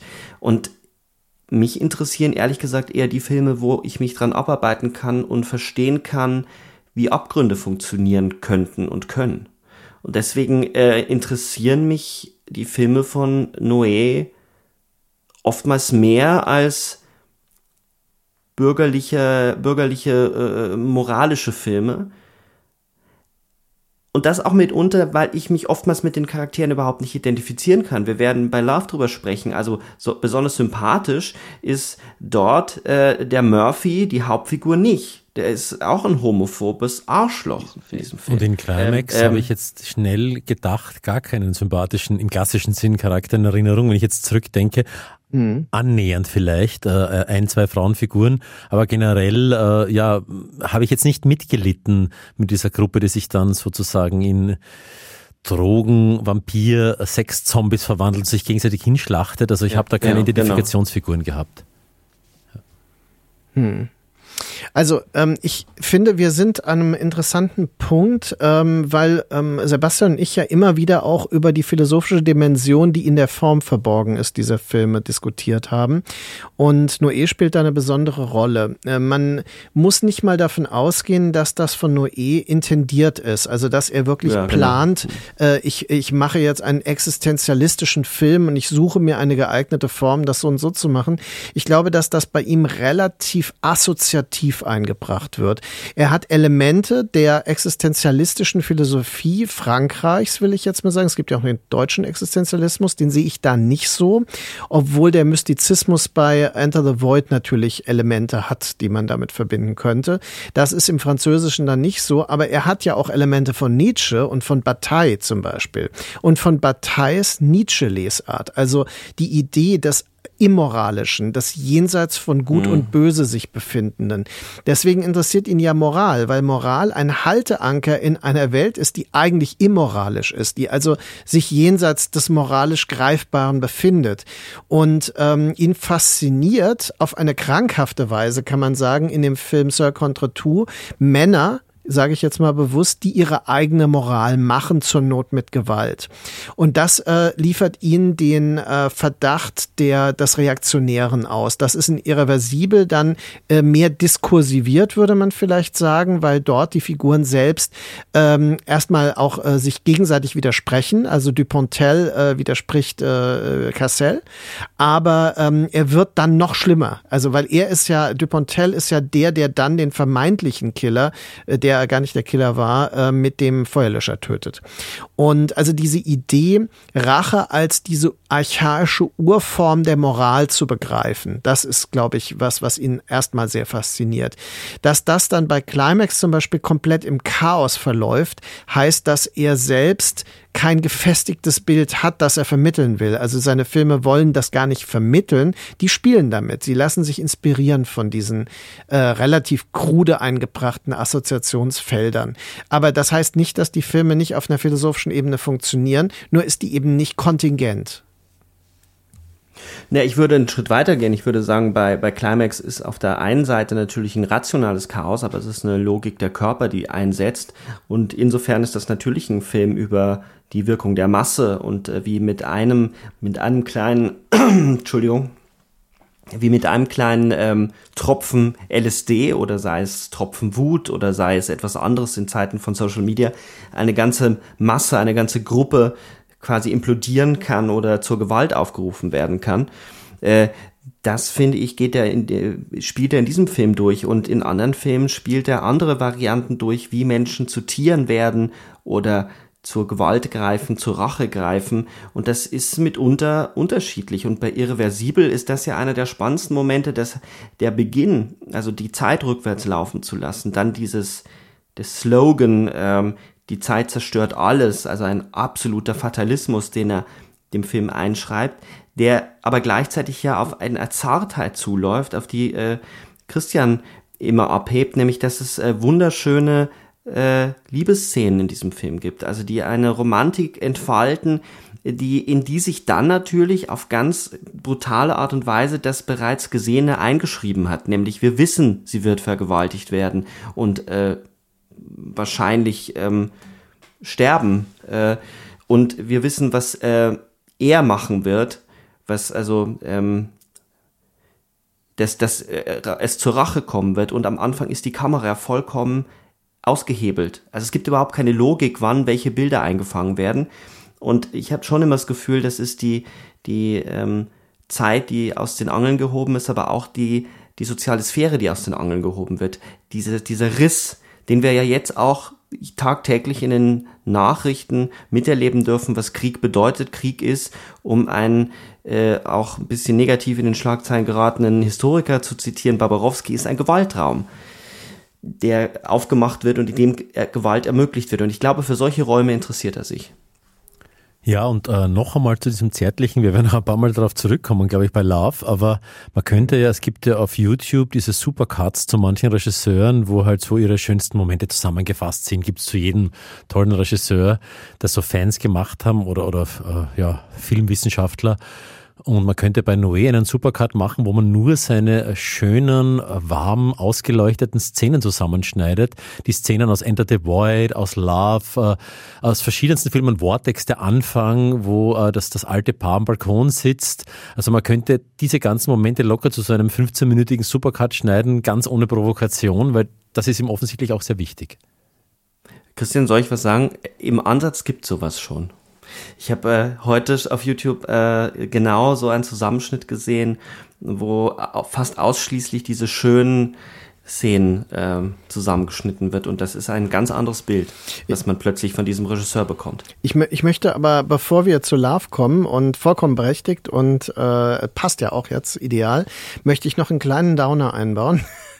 der gar keiner oh. ist, der gar keiner ist. Ähm, in den Szenen gegen Ende von Irreversibel, die also in der Handlung zeitlich davor spielen, äh, gibt es ja die Szene, wo die beiden, also Vincent Cassel, Monica Bellucci, äh, aufwachen, ungeheuer intim ähm, miteinander rumalbern, sich gegenseitig so anpusten, anspucken, man weiß es nicht genau. Äh, eigentlich so kindlich, äh, kindliche äh, Bettspiele machen, die einfach in einem vertrauten, in einer vertrauten Beziehung, wo Begehren äh, selbstverständlich ist und so weiter, so fast eine rituelle Rolle spielen. Und dann gibt es etwas, was aber in dem Film ja elementar ist. Ähm, er äh, fragt sie, ob, ähm, ob sie Analsex haben können. Und sie lehnt das dann ab, ja. Und sie findet das auch äh, total abwegig in dem Moment. Und das scheint ja für sie diese romantische Annäherung auch zu beenden. Also das ist etwas, was für sie fast wie so ein, so ein ähm, Realitätseinbruch dann darstellt, während es für ihn tatsächlich ein Ausdruck äh, von äh, authentischem äh, physischen Begehren dann auch ist, mit Sicherheit. Nur der Clou ist ja, wir haben ja vorher schon einen Club gesehen, der Rektum heißt, der ein primär schwuler Lederclub ist, in dem witzigerweise in einem Cameo auch Gaspar Noé masturbierend zu sehen ist und wo eben Fisting, Analfisting eine Rolle spielt und erzwungener, also nicht konsensueller Analsex. Ähm, dann gibt es in der Vergewaltigungsszenen natürlich die ähm, Szene, wo er sie auch anal vergewaltigt. Das wird zumindest nicht gezeigt, aber diskutiert. Und äh, nicht diskutiert, das wird gesagt. Äh, und ähm, all diese Dinge sind natürlich ähm, eine ein Modell, das zurückgeht auf Schriften von Marquis de Sade, der äh, sagte, also eigentlich ist ultimative, pure Sexualität nur auf eine nicht fruchtbare, nicht äh, vervielfältigende Weise denkbar, also niemals vaginal, sondern immer ähm, äh, anal oder oral. Und ähm, das wäre etwas, also äh, und er sagt ja dann soweit, also der, der Samen muss verschwendet werden, am besten in einer heißen Pfanne. Und äh, diese, diese äh, lebensfeindliche, fortpflanzungsfeindliche Philosophie ist der ultimative Protest gegen Gott. Ja, also man darf nichts tun, was gottgefällig ist. Das ist die Logik von Marquis de Sade. Das greift dann ähm, Georges Bataille wieder auf in die Geschichte des Auges, seiner Kurzgeschichtensammlung, seiner erotischen. Und die wiederum taucht natürlich auf als Quellenliteratur in äh, neben dem Fernseher von ähm, äh, Climax zum Beispiel. Also all diese Bezüge sind etwas, äh, die wie so ein, ich will es nicht Gift nennen, aber die wie so eine ja, also so eine Substanz, so eine Infektion sich auch durch die Elemente der äh, romantischen Szenen ziehen. Ich hoffe, das war jetzt nicht zu ähm, drastisch weit gedacht, aber ich, äh, ich meine das schon ernst. Also ich denke, dass das schon auch bewusst dazu so ein Kon Kontrapunkt ist. Ja, er erzählt ja auch in der Romantik immer auch von der Unvereinbarkeit sozusagen, jetzt keine Ahnung, der Geschlechter oder dieser Protagonistinnen und Protagonisten. Also das flackert dann immer so auf. Das hast du sehr gut, finde ich, jetzt auf den Punkt gebracht oder beobachtet. In dieser Idylle, in dieser Wärme, in diesen schön ausgeleuchteten, oft Flashback-Szenen, äh, flackert dann trotzdem immer sowas auf. Also bei Love, auf den wir dann zu sprechen kommen, flackert das sehr oft auf. Da sagt dann eine Figur einen falschen Satz und die andere ist verstimmt. Also er, er zeigt die Idylle. Es ist nicht diese Idylle, wie man sie aus Filmen der 70er kennt oder vielleicht noch aus Romcoms, wo dann alle durch die Blumenwiese tanzen und äh, sich Gänseblümchen in die Haare stecken und sich im Weichzeichner küssen. Diese Idylle ist Was es guckst nicht. du für Filme? Äh, es wurde mir gesagt, dass das so dargestellt wird in Hollywood-Filmen. Aber äh, ich wollte es jetzt nur drastisch ausdrücken. Ja. Es ist eine sehr, sehr am Kitsch nahe Idylle und, und da bin ich auch anfällig dafür, muss ich sagen. Aber es ist keine ungebrochene. Also genau mit solchen Dingen, die du erwähnt hast, bricht er das und bringt auch sozusagen die Geschlechterverhältnisse rein.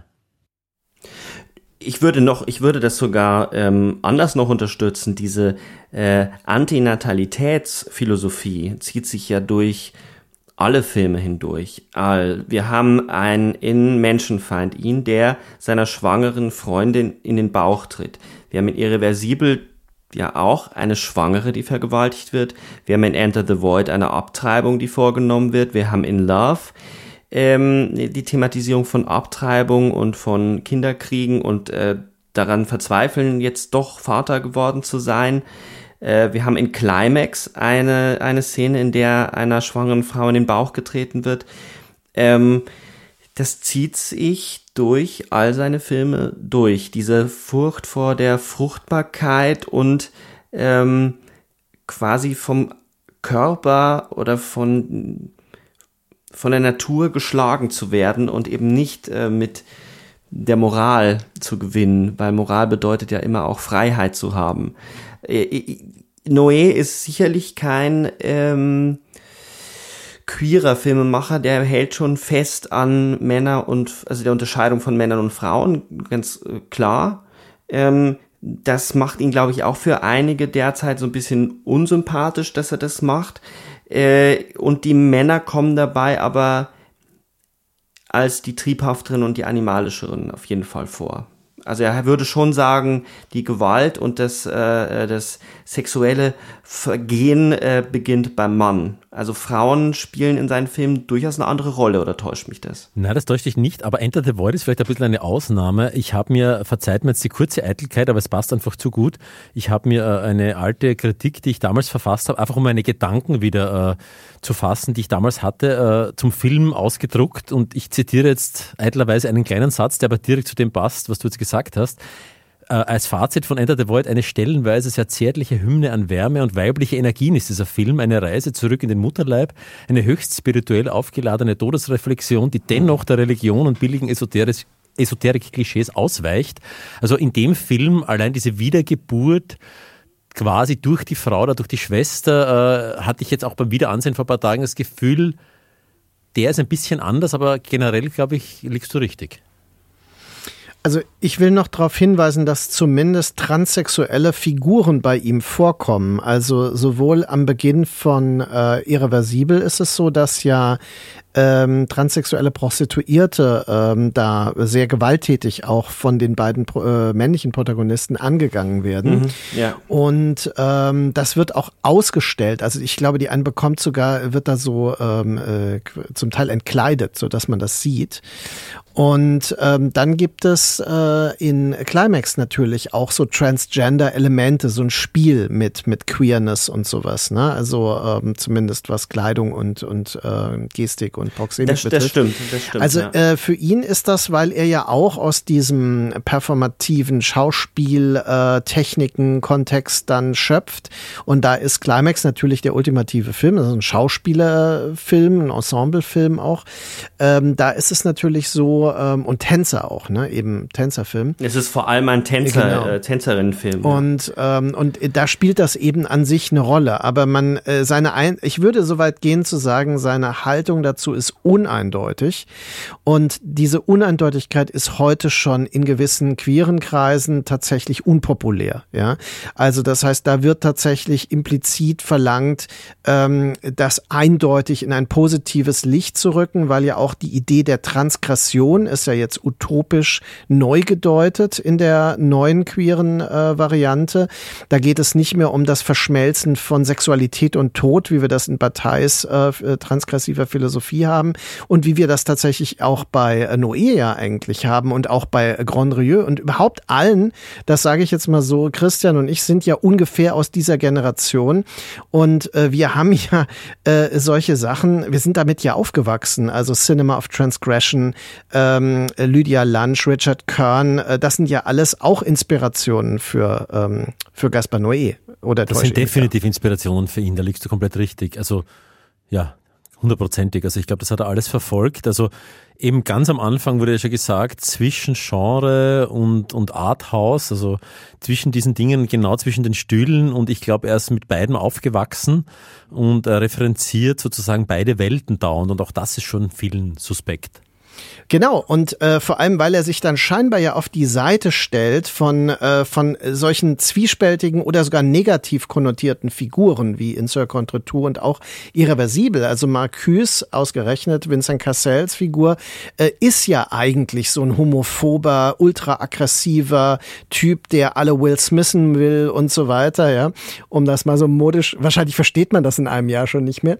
Ähm, also der, der sich äh, gewalttätig äh, äußert, auch um seine, ähm, quasi, er ist ja gescheitert als Beschützer, da sieht er sich selbst in seiner Rolle als Versager und muss das dann quasi umdrehen, wird dann aber selbst zum Opfer einer schwulen analen Vergewaltigung, bekommt den Arm gebrochen, das sind auch alles so Dinge, also so symbolische Kastration. Ähm, und äh, also all diese Dinge, ähm, es gibt ja eine Feindlichkeit auch, ich sage jetzt nicht von wem der Spruch kam, aber ähm, äh, eine französische Intellektuelle sagte, Gaspar Noé interessiert sich nur für sein eigenes Arschloch.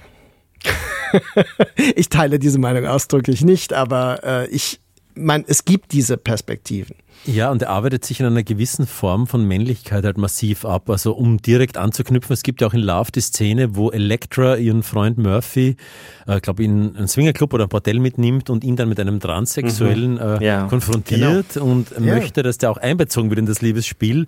Und Murphy äh, gibt völlig auf und, und sagt, er kann das nicht, er muss jetzt gleich flüchten und so. Also da wird die Figur Murphy auch äh, speziell auf eine Waagschale gelegt. Ich habe immer das Gefühl, wenn ich solche Szenen sehe, also Gaspar Noé selber ist schon so ein Freigeist, der sich aber trotzdem mit dieser Männlichkeit auseinandersetzt. Hm. Ich hatte auch bei diesem einen Treffen, das hatte das Gefühl, da war er unglaublich melancholisch, aber gleichzeitig mit dem Typen möchte ich gerne eine Nacht durchmachen in Paris in Clubs. Äh, äh, am nächsten Tag gibt es wahrscheinlich sehr viel Kopfweh, aber Gaspar Noé ist schon auch, ich weiß nicht, ob es jetzt noch ist, äh, Anfang, also Ende 50, glaube ich, aber ja. er ist auf jeden Fall jemand gewesen, der sich ewig in Clubs herumgetrieben mhm. hat, der wahrscheinlich in ganz vielen Darkrooms äh, Zeit verbracht hat. Also all das, was diese Filme zeigen, in dem Fall, das kann einem völlig gleichgültig sein natürlich, aber in dem mhm. Fall, glaube ich, wurde es auch gelebt. Also da sind ganz viele autobiografische Bezüge auch noch drinnen. Ja, absolut. Die Szene, äh, die, die, Szene, auf die du dich beziehst, ist super spannend in dem Kontext, weil es ja vorher eine Szene gibt, wo sie in einem äh, Pornoladen sind und äh, Elektra zu Murphy sagt, äh, manche sind aber wirklich pervers oder so, ich krieg's nicht ganz hin, oder sind krank in ihrer Sexualität. Und dann sagt er, äh, was sie jetzt, also er sagt dann, nein, sind die nicht, sondern sie äh, sind mutig, sie erkunden quasi ihr Leben. Und dann ist ausgerechnet er beim Erkunden äh, derjenige, der sich, der dem nicht standhält. Also es wird schon auch damit gespielt und die Männer kommen ja dann nicht immer so gut weg. Das muss man ja schon mal sagen. Also äh, wenn es ein Abfeiern wäre, dann würde die Figur des Fleischers in Menschenfeind irgendetwas Sympathisches haben, aber die hat nichts Sympathisches. Es ist ein Hinabtauchen in Selbstzerstörung und, äh, und Ambivalenzen. Und ähm, insofern finde ich äh, das ein bisschen seltsam immer zu sagen, äh, der, der, die Filme müssten irgendetwas propagieren. Wir als ZuschauerInnen und als KritikerInnen oder als FilmwissenschaftlerInnen haben ja die Aufgabe, uns damit aus, auseinanderzusetzen und Fragen zu stellen. Und ähm, ich finde, beides ist möglich. Auch ein anderer Transgressionsbegriff, Filme, die das anders erzählen. Aber ich will auch weiterhin solche Filme wie Gaspar Noé, äh, so ein Kino haben, weil unsere Welt nun mal auch noch so ist. Und ich will die Chance haben zu begreifen, wie die französische äh, in Anführungszeichen Unterschicht oder das Land oder die Vorstädte funktionieren. Und da gibt uns eben ein Film wie Menschenfeind einen Hinweis darauf. Christian, wir müssen zu Love kommen. Äh, bring uns doch mal ein bisschen in die, in das Universum von Love hinein, wenn das okay ist. Äh, ja, ich bringe euch am besten mit einer Anekdote hinein. Äh, eine Anekdote, die sich ein bisschen rauskristallisiert hat in den letzten Jahren, weil ich mit verschiedensten Menschen über den Film immer wieder gesprochen habe. Ähm, ich erinnere mich an die Pressevorführung von Love. Äh, einige vereinste Journalisten sitzen im Wiener Gartenbaukino mit 3D-Brillen und äh, da waren fast nur Männer. Und äh, neben mir ist auch ein Kollege gesessen, ein sehr guter Freund und, und auch Cinephiler. Und als der Film aus war, äh, gingen diese Männer aus dem Kino und auch der, der Kumpel da von mir und ich und wir waren bedrückt. Wir waren bedrückt. Wir waren von der Melancholie des Films und von der Erzählweise wieder mal rückwärts erzählt, wie in irreversibel ja, das hat uns wirklich äh, berührt. Und dann habe ich äh, mit verschiedenen Frauen über diesen Film gesprochen. Und bei der ersten Meldung noch von einer guten Bekannten äh, habe ich dann so gewundert. Sie hat gesagt, ich bin aus diesem Film gekommen und ich wollte sofort, ich war so horny, ich wollte sofort in einen Club und einen Mann aufreißen. Und dann haben wir gedacht, puh, die hat eine spezielle Sicht auf diesen Film, die hat die Melancholie ausgeblendet. Und dann hat mich das so interessiert, dass ich immer wieder Frauen gefragt habe nach Love und nach der Reaktion. Und es kam immer diese Reaktion. Ich deute das jetzt nicht, ich stelle das völlig wertfrei hin, aber es war für mich eine wirklich interessante Beobachtung. Ich sage jetzt einmal, fünf gegen fünf circa, die ich befragt habe. Und fünf Männer haben gesagt, der Film hat sie melancholisch gemacht, weil es auch um die Unmöglichkeit der Liebe geht in gewisser Weise oder um die Momenthaftigkeit der Liebe. Und äh, alle Frauen waren von diesem Film irgendwie stimuliert. Also diese Begriffe sind auch gefallen. Da habe ich mich dann gefragt, liegt es da vielleicht äh, an einem, einem gewissen Pornokonsum? Liegt es, dass dieser Film sozusagen das, was man im Porno ja noch immer sucht, natürlich gibt es da schon entsprechende Filme, aber diese sozusagen äh, mit einer etwas weiblicheren Sichtweise, ich, ich mache das jetzt gar nicht verpacken in irgendwelche äh, Begrifflichkeiten, aber ihr wisst ungefähr die Richtung, die ich meine. Auf jeden Fall, diese Reaktion hat mich, hat mich sehr interessiert über die Jahre. Ist es nicht ein Film über männliche Melancholie und über weibliche Lust? Ähm, ich habe den Eindruck, äh, dass sowieso das Label des Pornografischen bei diesem Film, also um es ganz kurz jetzt reinzuschieben in die Mitte äh, nochmal, um was es eigentlich geht, weil das haben wir jetzt ein bisschen übersprungen, das ist aber relativ schnell erzählt. Es geht um einen Mann, der ähm, äh, am 1. Januar aufwacht, ähm, wir wachen mit ihm auf in einer Beziehung, die er führt mit einem Kleinkind und äh, die Mutter seiner Ex-Freundin hat ihm aufs Telefon gesprochen und gesagt, dass eben die besagte Elektra äh, seit zwei Monaten verschwunden sei und ähm, er ist sehr unzufrieden in der Situation, in der er ist, mit dem Kind und mit äh, der Frau und fühlt sich nicht wohl und hat wohl auch so ein bisschen Speck angesetzt. Das wird in einer Szene auch so beschrieben. Also man sieht dann auch so diesen ein bisschen kugeligen Bauch und er äh, beginnt sich zu erinnern. Er beginnt sich zu erinnern an diese Liebesgeschichte, äh, durch die er unter anderem auch seine jetzige Frau kennengelernt hat. Und es ist eine, eine Geschichte über Liebe, über, über Körperlichkeit, über Sex, über Clubs, über Leidenschaft, über Streit, aber auch eben über die Unmöglichkeit. Und es gibt ja schon diesen einen Satz in dem Film, dass er sich sagt, dass er zu sich selber sagt, er erinnert sich durch seinen Schwanz ähm, an diese Beziehung. Ähm, ist es ein Film über männliche, über männliches Erinnern? Und vielleicht ist das die Erklärung? Das kann durchaus sein, aber es gab halt eine unglaublich starke äh, weibliche Affinität, wenn ich jetzt eben von fünf, sechs befragten Personen ausgehe, weibliche Affinität auch zu der Ästhetik des Films, also zu fast allen ja. Elementen mhm. und dieses, dieses super traurige Element wurde da ein bisschen ausgeklammert, aber du liegst, glaube ich, vielleicht schon richtig mit deiner Einschätzung, ja. Also ich möchte ganz kurz ergänzen, was viele Leute nicht wissen, weil es äh, aus ich erkläre gleich warum. Äh, ich habe ja einen Audiokommentar zur DVD und Blu-ray des Films eingesprochen. Kennt den jemand von euch zufällig? Leider nicht. Also das heißt, die meisten Leute äh, werden irgendwann mal gesehen haben, auf der DVD steht Audiokommentar, aber selbst im Menü ist mein Name nicht erwähnt. Das suggeriert natürlich. Das stimmt auch. Ja. Das suggeriert, dass Gaspar Noé äh, seinen Film kommentiert hat, weil man ja immer erstmal davon ausgeht, der Regisseur kommentiert das. Und ich weiß bis heute nicht, warum das Label das äh, weggelassen hat. Ich weiß nur, dass ich äh, relativ wenig Zeit hatte und äh, quasi auf eine Promokopie diesen äh, Kommentar, da war ich noch in der Wohnung in Berlin, habe den so auf so ein Diktiergerät gesprochen fast. Ähm, und äh, es war unheimlich schwer, diesen Film zu kommentieren, weil er eben diese affektlastigen Momente hat, aber auch weil er diese bleierne Melancholie hat.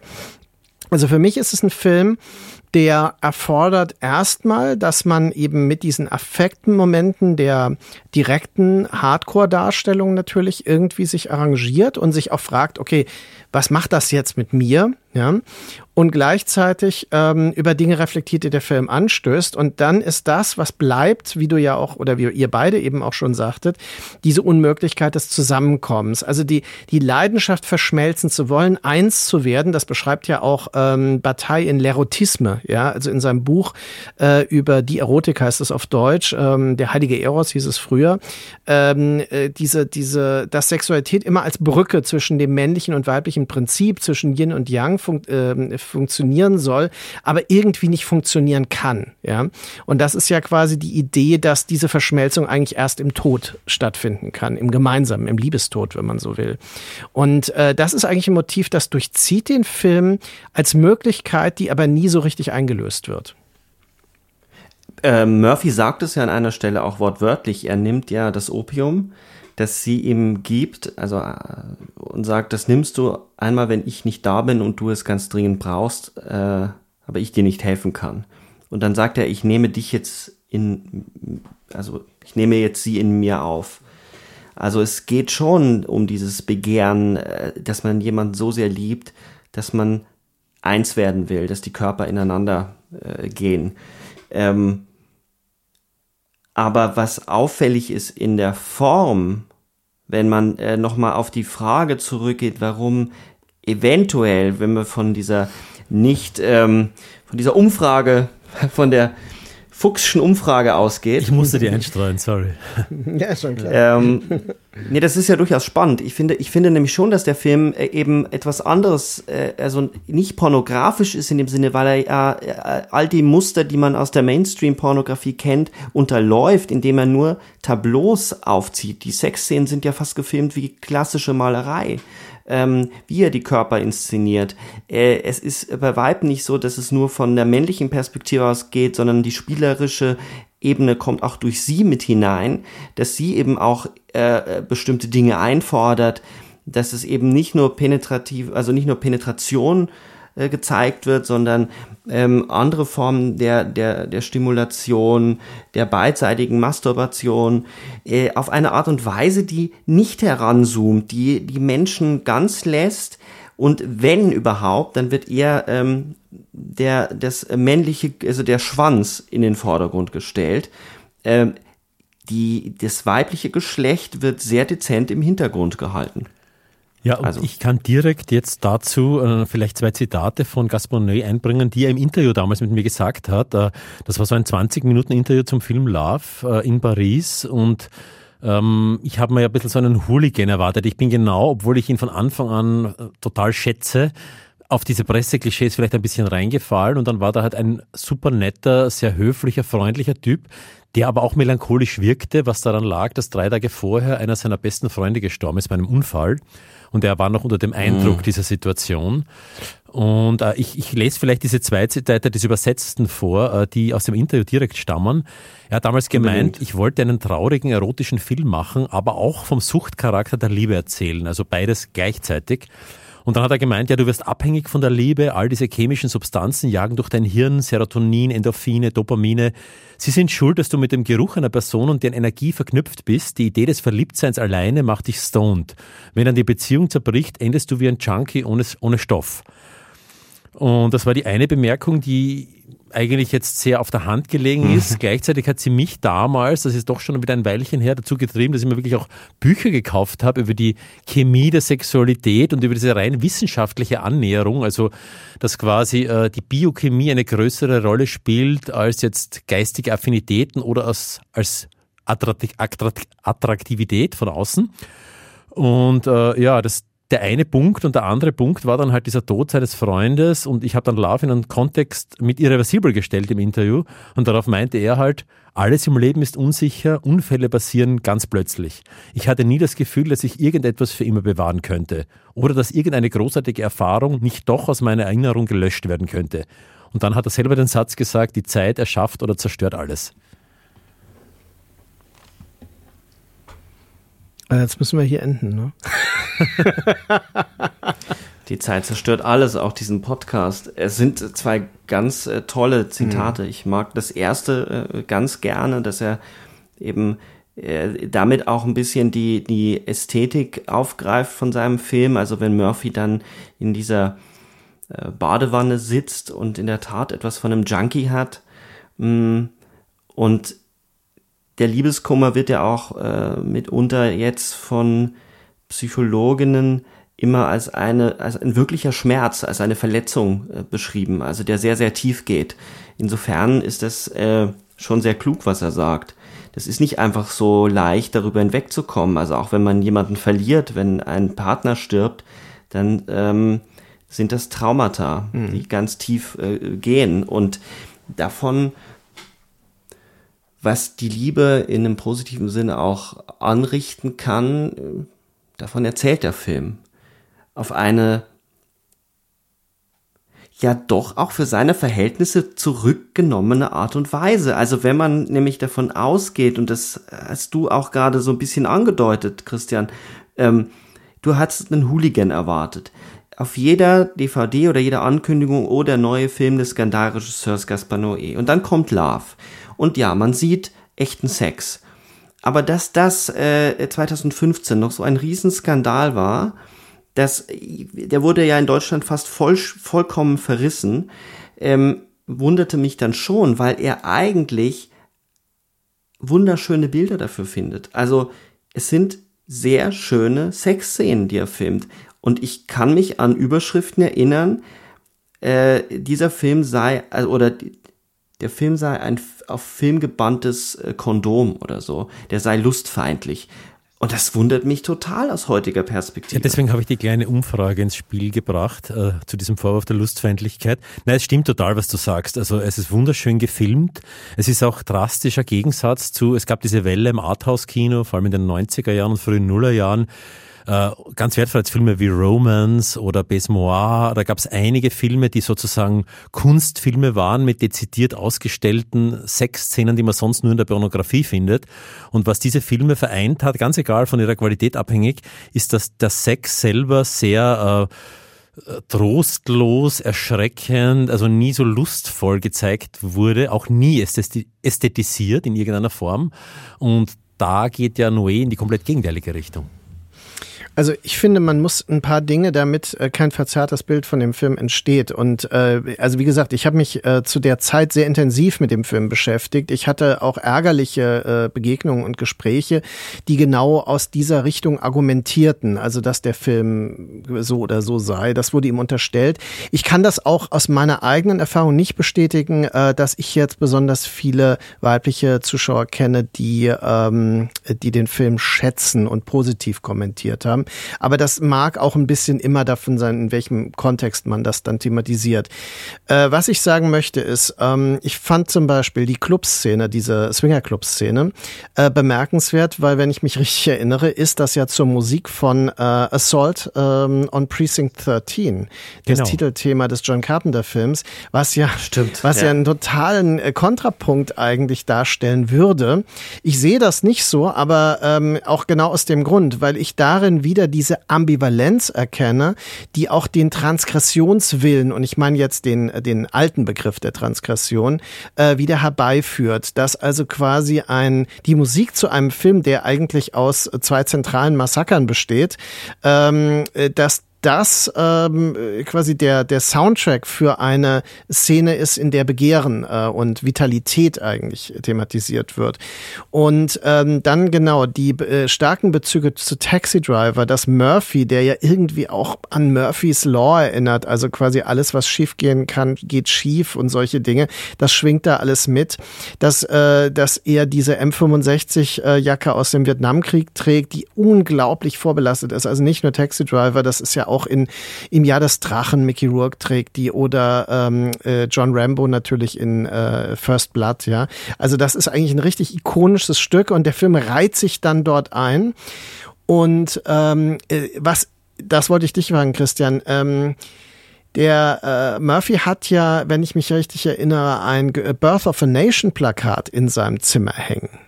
Hast du dir darüber mal Gedanken gemacht? Das ist mir gar nicht aufgefallen. Da erwischst du mich jetzt mhm, äh, kalt. Ja. Das ist mir nicht aufgefallen, muss ich sagen. Also viele andere Referenzen schon. Ich wollte jetzt sogar sagen, mhm. direkt an dich anschließend, äh, das ist das Einzige, was ihn mit jemandem wie Tarantino verbindet. Also das sind mhm. gegensätzlichste Welten. Aber die Gemeinsamkeit ist, dass vielleicht dieselbe Generation, eine Generation, die aufgewachsen ist mit Popkultur, mit Filmen, mit Musik. Und das ist alles reingepackt, nur hat Noé ganz andere Referenzen die amerikanischen, die angloamerikanischen, da kommt aber auch Japan dazu und mhm. asiatische Kultur, da kommt das ganze europäische, der Existenzialismus dazu. Diese Referenzen hat Tarantino nicht, aber, aber die, das Vollstopfen mit Referenzen, das verbindet sie beide schon ein bisschen. Mhm. Äh, es gibt noch das, was anderes, was hier, äh, was wir jetzt noch nicht erwähnt haben. Noé spielt ja eine, eine wesentliche Rolle in dem Film selbst als Schauspieler, was ich nie verkraftet habe, dass er dort mit einer Perücke eine Figur spielt, äh, eines Galeristen, der Noé heißt. Und der der Konkurrent auch noch ist, ja, also so der, der Liebeskonkurrent. Ja, das ist die, das ist die andere Seite. Also Humor hat er ja auch, da haben wir nicht gesprochen noch drüber. Und ja. äh, in demselben Interview, in dem diese Aussagen gefallen sind, die ich vorgelesen habe, die ja wirklich sehr tief gehen, in demselben Interview muss man sagen, äh, ist auch vorgekommen, äh, habe ich über das Casting gesprochen und ich habe ihn angesprochen, äh, wie er zu den Schauspielern kam, zu der weiblichen Hauptdarstellerin, vor allem weil Karl Krusman, der den Murphy spielt, äh, der hat hm. inzwischen ja so eine kleine Minikarriere in sehr tollen Serien und Filmen, äh, auch bei Winding Refn mhm. und, und yeah. Alex Garland und Co. Aber äh, die, die Frauenfiguren und auch die, die ganzen Extras, und er hat gesagt, er ist ein Pariser Clubs, er hat die Leute angesprochen, die kennen ihn eh als Gaspar Noé und er hat halt dann das Casting auf der Toilette gemacht, bei den Männern und den Frauen und wollte halt wissen, auch wie die Genitalien aussehen, er wollte wissen, ob die Schamhaare haben oder nicht, weil das war für ihn sehr wichtig, als 70s-Kind äh, sozusagen. Und äh, ja, äh, allein die Idee, sich Gaspar Noé in so einer Bomberjacke in einem Techno-Club vorzustellen und er macht das Schamhaar-Casting, das ist halt die andere Dimension dieses Regisseurs neben dieser Ist das schon ein MeToo-Fall jetzt? Das ist jetzt beinahe ein MeToo-Fall, aber das war alles extrem äh, einvernehmlich, muss man sagen. Yeah. Ja, ja, das glaube ich. Die, ähm, das passt auch insofern, als dass natürlich dieser, dieser Murphy auch Regisseur ist, äh, in, in den, seinen Lieblingsfilmen auch den Lieblingsfilm von Gaspar Noé ähnelt. Das ist ja auch ein Film, der sehr selbstreferenziell ist. Und dann taucht er selber natürlich auch noch auf. Und ähm, ich würde schon auch sagen, es ist ein bisschen auch sich drüber lustig machen über so eine Psychoanalyse. Äh, und so einen Film zu machen, der so persönlich ist und es gleichzeitig irgendwie ironisch hm. zu brechen. Das wurde dem Film ja auch vorgeworfen. Er sei so eine Nabelschau und das passt dann auch vielleicht darum, äh, dazu, dass Gasparnet sich nur um, für sein eigenes Arschloch interessiert. Ähm, hat mich irgendwie nie gestört. Ich fand das eigentlich sehr charmant und sehr ähm, äh, gebrochen. Äh, der nimmt da ein bisschen die Ernsthaftigkeit raus. Äh, hat mir immer eigentlich imponiert. Äh, und ich finde die, ich finde diese Szenen mit dem, mit dem Galeristen auch irgendwie sehr amüsant, wenn man, wenn man äh, ihn dann entdeckt und herausfindet, dass er das ist. Was interessant ist, weil du gesagt hast, der, der Glucksmann hat eine Karriere, die äh, weibliche Hauptdarstellerin ja eher weniger, die hat dann nur noch in Jessica Forever, glaube ich, äh, gespielt. Das ist etwas, was äh, sich irgendwie ein bisschen durchzieht. Es gibt ja noch den Nine Songs von Winterbottom, ähm, wo die weibliche Schauspielerin, mir fehlt ihr Name leider, also die weibliche Schauspielerin, meine Güte, die Schauspielerin nie mehr einen Fuß auf den Boden bekommen hat, weil sie echte Sexszenen gespielt hat. Ja, das, das macht Sinn, dieser Sexismus. Ich habe jetzt nochmal nachgeschaut. Aomi Miyok heißt sie, äh, die Darstellerin, mhm. wenn ich es richtig, halbwegs richtig ausspreche, aus Love. Und ich finde die ganz toll und hätte die gern wieder in einem Film gesehen, aber ja, ist wenig aufgetaucht. Und wie gesagt, Karl Klusman äh, in regelmäßigen Abständen bei eigentlich ziemlich guten Filmemachern. Und ähm, ihr wisst ja eigentlich, dass der Film in Deutschland äh, fast eine Zensurgeschichte gehabt hätte. Nein. Okay, Nein. Äh, erzähle ich das mal. Äh, ich musste nämlich ein Gutachten schreiben. Das ist einer der Filme, ich habe ja äh, mehrere äh, vor Gericht verwendete Gutachten für Filme geschrieben. Und ähm, peinlicherweise, das nehme ich jetzt mal so als Pointe vorweg, äh, Salo ist der Film, der mir nicht äh, gelungen ist bisher. Ähm, aber gelungen ist mir unter anderem äh, Love. Und zwar ging es um folgende Stelle. Ähm, es ging um den Vorwurf der Kinderpornografie nach deutschen Gesetzen, äh, dass nämlich die Darstellerin darf nicht unter 16 Jahren sein, auch nicht, äh, wenn sie in Realität älter war, aber eine unter 16-Jährige spielt. Das nennt man Anscheinsminderjährigkeit ah. in Deutschland. Äh, Christian, das ist für dich jetzt total neu, weil du bist ja Österreicher und ähm, deswegen äh, betrifft das Österreich halt nicht, weil Österreich ja keine dieserartigen, die, solche Zensur hat. Ne? Aber in Deutschland wäre es fast so gewesen, dass dieser Dialogsatz, wo sie sagt, äh, als er fragt, wie alt bist du eigentlich, äh, 16 in, was weiß ich, ein paar Wochen oder so, sagt sie. Also sie sagt eigentlich, dass sie unter 16 ist. Wobei man sich noch fragen muss, wie übrigens gezählt wird. Es ist ja so, dass in unterschiedlichen Ländern wird ja die Volljährigkeit ein Jahr früher oder ein Jahr später äh, angesetzt, weil man das erste Lebensjahr bereits als eins zählt. Ja, das ist mir auch in der Videothek damals, als ich in der Videothek gearbeitet habe, wurde das super ernst genommen, dass das nach deutschem äh, Zählweise ist und nicht, es gibt andere Länder, die das anders nehmen. Also da ist es immer ein Jahr jünger. Ne? Mit welchem Argument hast du es dann äh, durchgebracht? Äh, das Argument war, dass ich sagte, der Film steht in einer Tradition mit anderen Filmen, die eben äh, Sexualität im Zusammenhang mit Erwachsenen und Minderjährigen äh, auf eine künstlerische Weise aufbereiten, wie unter anderem Lolita. Und ähm, wobei ich den Kubrick und den Adrian Lyne-Film dann thematisiert habe. Mhm. Und ähm, er hat gesagt, es kann nicht sein, dass man einem Film quasi grundsätzlich als eine künstlerische Auseinandersetzung untersagt, die, ähm, zumal sie auch nicht negativ hier konnotiert ist. Ich glaube, das war ein wichtiger Punkt, dass also kein Missbrauchsverhältnis oder sowas hier eine Rolle spielte. Auf jeden Fall ist es so, dass der Film dann als Kunstwerk ab 18 freigegeben wurde in Deutschland. Aber es war kurz in der Diskussion, erstens, ob er überhaupt freigegeben wird und dann, ob er nicht anders ähm, äh, ähm, synchronisiert werden muss an der Stelle. Was auf jeden Fall mit dem Film gelungen ist, glaube ich, und das kennt ihr vielleicht, obwohl das unterschätzt wird, äh, in seinem Gesamtwerk der einzige Film sein von Noé, vielleicht Climax auch noch, dem das gelungen ist. Er hat eine jüngere Generation an Bord geholt, also nicht die Generation, die jetzt schon Kane und Seul contre tout gekannt hat. Und er ist, mhm. glaube ich, für eine jüngere Generation, ich sage jetzt mal vage den Begriff Millennials, aber das geht in mhm. beide Richtungen, Franz das komplett aus, äh, ist er vielleicht ein Schlüsselfilm geworden. Und ich hatte genau ja. dieses Gefühl auch äh, im Kino damals zu Vortex, äh, ausverkaufte Vorstellung, lauter junge Leute. Das war ein bisschen so die Generation Love, die den Film vielleicht schon mit 15, 14, 15 zu Hause angeschaut haben, muss nicht im Kino gewesen sein. Also dieses Gefühl äh, ist da.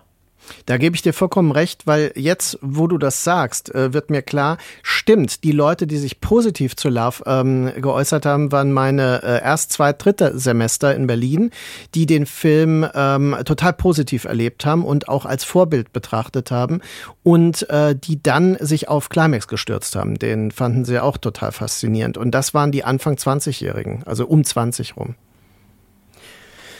Jetzt hat Gaspar Noé in fast jedem Film äh, formal ästhetisch etwas gewagt und teilweise auch Dinge zum ersten Mal so radikal durchgezogen. Also wenn wir jetzt von Vortex ausgehen, aber eben auch Enter the Void, auf diese Art und Weise eine POV-Perspektive zu erzählen, ähm, gab es vorher nicht, nicht auf diese technische Art und Weise. Wenn man mal überlegt, wie viel ähm, Special Effects in diesem Film sind, also diese ganzen Fahrten über Tokio sind ähm, am Computer generiert. Trotzdem hat Gaspar Noé einen fadenscheinigen Ruf oder wird nicht so wirklich ernst genommen vom Feuilleton und der Hochkultur. Das ist insofern interessant, als dass ich, ich wage jetzt mal die These, Wäre, hätte Gaspar Noé zur selben Zeit gelebt wie Stanley Kubrick und hätte dort einen Film wie Enter the Void gedreht, wäre er genauso groß und wichtig wie Stanley Kubrick, der auch ein herausragender Formalist ist, dessen Filme unglaublich ähm, formalästhetisch durchdacht sind. Und das ist die große Stärke von Gaspar Noé. Was ist eure These dazu, dass er im Gegensatz zum Beispiel, jetzt wenn wir äh, nur mal von Vortex ausgehen, Vortex kriegt einen sehr, sehr kleinen Kinostart wahrscheinlich nur, ähm, während äh, Liebe, der ähnlich gelagert ist, ich würde trotzdem sagen, es sind zwei unterschiedliche Filme, aber ähnlich gelagert ist, breit, einen breiten Kinostart im Arthouse-Kontext ähm, bekommt. Warum ist Gaspar Noé im deutschsprachigen, in der deutschsprachigen Kulturlandschaft so, warum wird er so kritisch gesehen? Naja, wenn ich jetzt totale Stereotypen und Kulturklischees bemühe, äh, vielleicht eben genau, weil diese lustvolle Dimension, darauf wollte ich eh schon ein paar Mal hinaus, äh, äh, bei diesem Gespräch äh, diese lustvolle Dimension so im Vordergrund steht. Also äh, mir fällt jetzt noch ein anderer Film von ihm ein, der bei mir einen besseren Eindruck sogar oder einen noch brachialeren hinterlassen hat als Climax. Das ist dieser glaube ich, nur 50-minütige Film Lux Eterna, ein Werbefilm eigentlich für Yves Saint Laurent, mhm. wo er ein recht fettes Budget für so einen Werbefilm bekommen hat und daraus einen kleinen Minispielfilm gemacht, der äh, durchdreht, visuell auf allen Ebenen, aber trotzdem auch, wie bei Noé, immer was erzählt auch. Und äh, das ist so ein Film, äh, ein Film wirklich, der Gaspar Noé Fanfilm schlechthin. Also bei seinen Fans vom ersten Stroboskop-Geflacker an rennt er damit offene Türen ein. Also ich habe diesen Film äh, gefeiert, aber gleichzeitig äh, ist es ein Film, glaube ich, wo man die Feuilletonisten oder Feuilletonistinnen immer noch total verschrecken kann, weil er sich eben so formal lustvoll auslebt. Und das wird in Deutschland auch in Österreich teilweise, wo diese Trennung, sie existiert noch immer, die Trennung zwischen äh, Hochkultur und Tiefkultur, nenne ich es jetzt äh, provokativ, äh, ja, die gibt's immer noch und da darf man das nicht. Da ist die Hochkultur halt streng und asketisch. Also es klingt so, als ob wir jetzt über die 60er oder 70er Jahre reden, aber es ist immer noch die Gegenwart. Und äh, das Genre-Kino darf alles und ist wild und, und tobt sich aus, aber die Mischformen, die wir so lieben, äh, Zulawski etc., viele, viele andere, äh, die werden nicht so geliebt. Also das finde ich den ganz wichtigen Punkt. Ähm, und das ist auch gut, dass wir zu diesem Punkt kommen, weil das Diskussionen sind, die in letzter Zeit wieder aufkommen, wenn es um Filme von Robert Eggers geht, um Filme von Noé, aber auch um vielleicht Dumonts letzten Film France und so weiter. Also ähm, ich denke, es gibt zwei Wahrnehmungsformen. Das eine ist die äh, bürgerliche Mittelstandsbildungsbürger-Variante, die also quasi ein künstlerisches, anspruchsvolles Kino vorgibt zu schätzen und für die ähm, Michael Haneke in seinem strengen Formalismus der Gipfel ist von dem, was sie ertragen können. Aber im Endeffekt ist ja ein Film wie Amour ähm, total konventionell erzählt. Das ist ja kein Film, der wirklich radikale ähm, Entscheidungen trifft. Da muss man sagen, da ist ein Film wie Wolfszeit von äh, Haneke wesentlich mutiger oder vielleicht Funny Games, ähm, weil er mit der Form andere Dinge anstellt. Und die andere äh, Polarität, die du auch eben angesprochen hast, Christian, ist das äh, puristische ähm, Genre-Fanpublikum, das so ein, ein geradliniges, auch äh, narratives Kino schätzt, das ähm, eben äh, solide gearbeitet ist und äh, Leute, das sind Leute, die schwärmen halt für John Frankenheim Oppenheimer oder äh, für ähm, äh, die finden auch William Friedkin vielleicht noch gut oder so, aber äh, es ist so, dass äh, für die ist das dann schon wieder aufgeblasen, überhebliche, äh, selbstdarstellerische und ähm, im Grunde, das kommt ja dann auch immer als Vorwurf so ähm, äh, gehypte äh, Selbstdarstellung von äh, solchen Künstlern. Und das ist dann ja auch immer verbunden mit dem Klischee des Französischen, ne? also der französische Arthouse-Film, der zwar Genre-Mechanismen verwendet, Ducournau fällt da natürlich drunter auch und ähm, äh, auch vielleicht Claire Denis Trouble Every Day und so weiter. Und äh, das könnte man auch über Reffen und über ähm, Lynn Ramseys uh, You Were Never Really Here sagen. Und, äh, und das sind dann die Filme, ich meine, das sind die Filme, die uns interessieren. Das, ist, das sind die Filme für Projektionen. Ja. Absolut, das, das sind, sind auch die Filme, die sich bei euch durchziehen, ganz klar. Ja. ja. Also es sind genau und genau zwischen diesen Stühlen sitzen wir ja und wir sitzen äh, sehr bequem dazwischen, muss ich sagen mittlerweile, denn es gibt ja die Leute, die das auch schätzen. Es ja, und äh, wir danken ihnen und freuen uns über alle, die jetzt noch hier dabei sind jetzt. Äh, und äh, wir sind alle eine große Kirche des wahren Kinos, aber im Endeffekt, das ist jetzt nicht ganz unironisch gesagt und das ist untypisch für mich, aber im ähm, Endeffekt ist es so, dass ähm, es zeigt sich in diesen Diskussionen, wie stark die Polaritäten sind. Und auch im Feuilleton, in der Kritik, in der etablierten Filmkritik gibt es so eine äh, komplette Unfähigkeit, sich auf, ähm, auf äh, formale filmische äh, Neuerungen und Visionen einzulassen. Und du hast es ja schon sehr, das Entschuldigung, dann ich bin still. Ja. Nee, nee, sag du. Na, du hast es schon sehr früh verfolgt, weil ich erinnere mich, in meiner äh, äh Diplomarbeit geht's auch, das, zum Thema Körperkino geht's auch genau um dieses zwischen den Stühlen. Und es gab damals, also das war so Anfang der Nullerjahre, äh, relativ wenig Texte dazu. Und du hast ja dieses Buch Splitter mit herausgegeben, Markus. Äh, das genau im Titel das schon darauf anlegt, äh, genau diese Filmemacher und da würde ein Noé nachträglich, wenn man eine neue ja, Edition macht, halt auch perfekt reinpassen. Ein Winding Refn, mhm. die würden da alle perfekt reinpassen wenn es eine Neuauflage geben würde, in diese Richtung. Aber es gibt eigentlich relativ wenig Texte dazu. Mhm. Ich, ich glaube, aus meiner Perspektive ist noch was anderes wichtig. Das wurde nur so angedeutet. Also es hat, glaube ich, nicht nur was mit diesen Genremechanismen zu tun und dass die einen, also das auch auf jeden Fall, also das so John Carpenter wahrscheinlich für, für viele Genrefans deswegen so wichtig ist, weil er, er für so eine, so eine handwerkliche Perfektion steht, aber halt dann doch einfache Geschichten erzählt.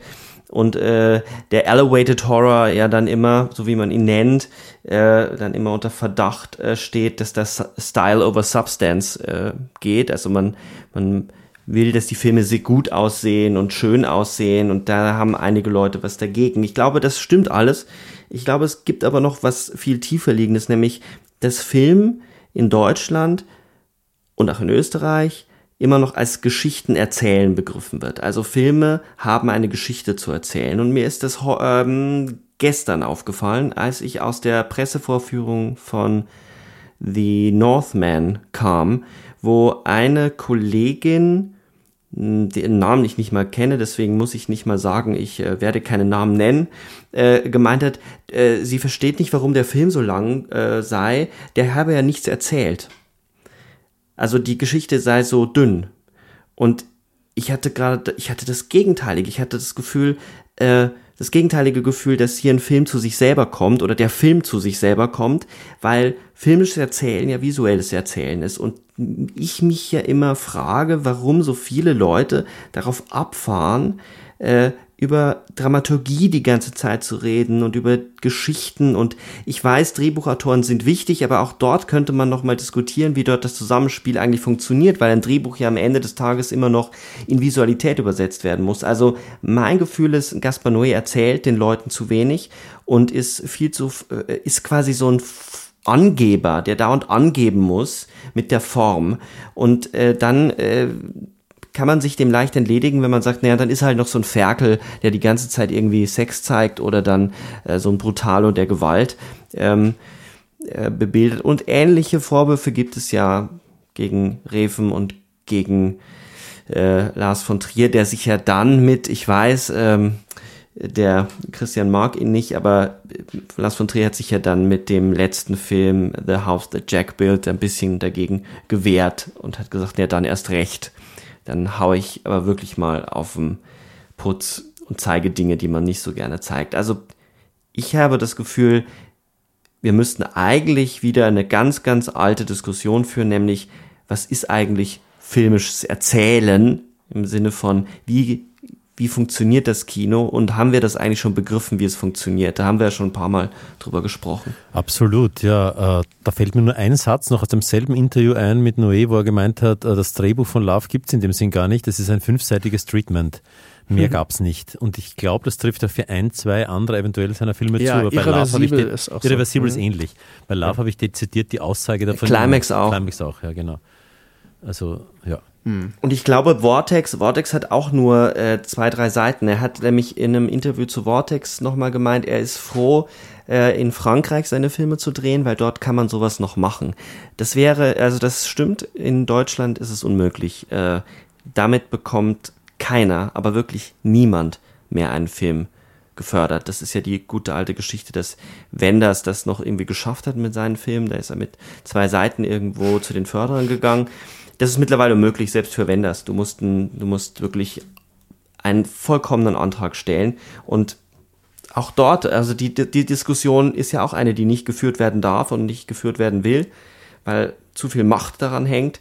Ich halte das auch für extrem filmfeindlich, weil es so sehr von der Schrift und von der Dramaturgie und die Dramaturgie kommt vom Drama und vom Theater und eben weniger vom Visuellen. Und ich halte da einen der grundsätzlich architektonischen Fehler des Fördersystems. Und ich greife jetzt das Wort Architektur auf von dir und eh das, was du gerade gesagt hast, um das zu verstärken. Äh, Im Vergleich dazu, dass es eben nicht so äh, elaborierte Drehbücher gibt oder nur Treatments, äh, wo ganz viel Handwerk sozusagen und Kunstfertigkeit drin steht, das sind die Sets in all diesen Filmen. Also die Räume bei Gaspar Noé sind unfassbar, also wirklich in all seinen Filmen.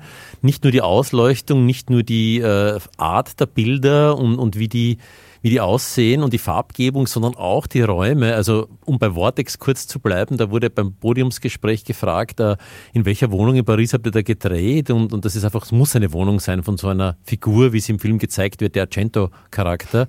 Und in 14 Tagen wurde das, wurde das Studio als Wohnung hergerichtet, bis zum letzten Buch, zum Verstaubten, das da im Eck liegt, bei diesem Messi in der, äh, in der männlichen Hauptrolle.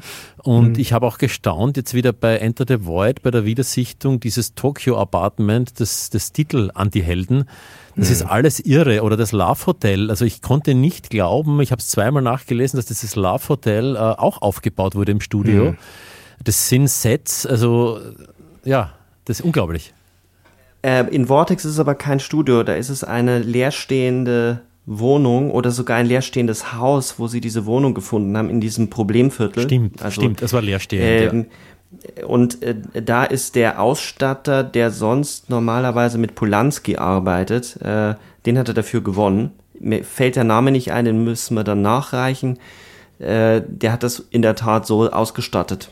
Und äh, am Ende wird ja dann, wir spoilern ja, das ist ja die Regel, am Ende bei Vortex äh, gibt es ja diese Standfotografien äh, da wird ja das Set abgebaut und das ist mhm. wirklich das, wo sie das Set abgebaut haben. Mhm. Und äh, insofern ist das auch dokumentarisch wirklich, dass der Film selber in sich das Vergessen und das Vergehen ja. in der Form eingeschrieben hat. Seine Welt verschwindet, das finde ich Wahnsinn. Ja. Weil man, äh, ich habe ja in dem Band mediale Topografien äh, in der Einleitung, also der Teil, den ich auch äh, geschrieben habe, nochmal die filmischen Raumkonzepte reflektiert und da gibt es ja verschiedene Theorien und ähm, die, also der filmische Vorstellungsraum ist ja weit größer als der filmische Bildraum. Und der filmische Bildraum ist ja das, worüber wir jetzt reden, der ein Architekturraum ist. Ja?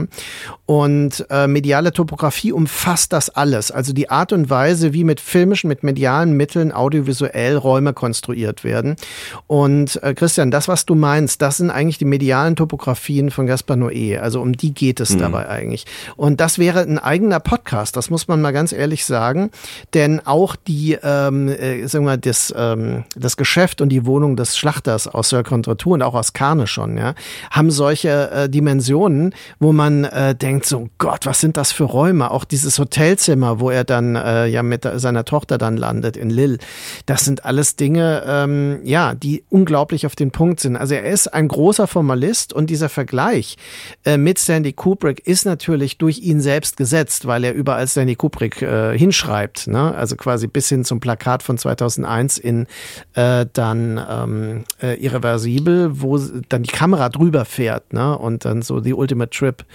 Und ähm, das ist ja dann der Spruch da drauf. Also all diese Dinge sind bei ihm auch kalkuliert. Aber ich würde, um das auch nochmal aufzugreifen, was du sagtest, Sebastian, äh, ich denke schon, dass ähm, auch meine Einschätzung so 2005, als äh, ich ihn damals als so einen ein Gesicht des der Zukunft des Kinos ähm, ja quasi äh, analysiert habe äh, mit dem Aspekt des performativen Kinos, äh, das würde ich nicht zurücknehmen. Ich denke, dass er schon etwas platziert hat, was aus dem vorangehenden Kino geboren ist und das gilt genauso für für Reffen zum Beispiel und ähm, das gilt auch für Ducournau äh, wir werden das äh, sehen, wenn wir in 10, 15 oder 20 Jahren nochmal über Titan sprechen. Und ich hoffe, wir werden das.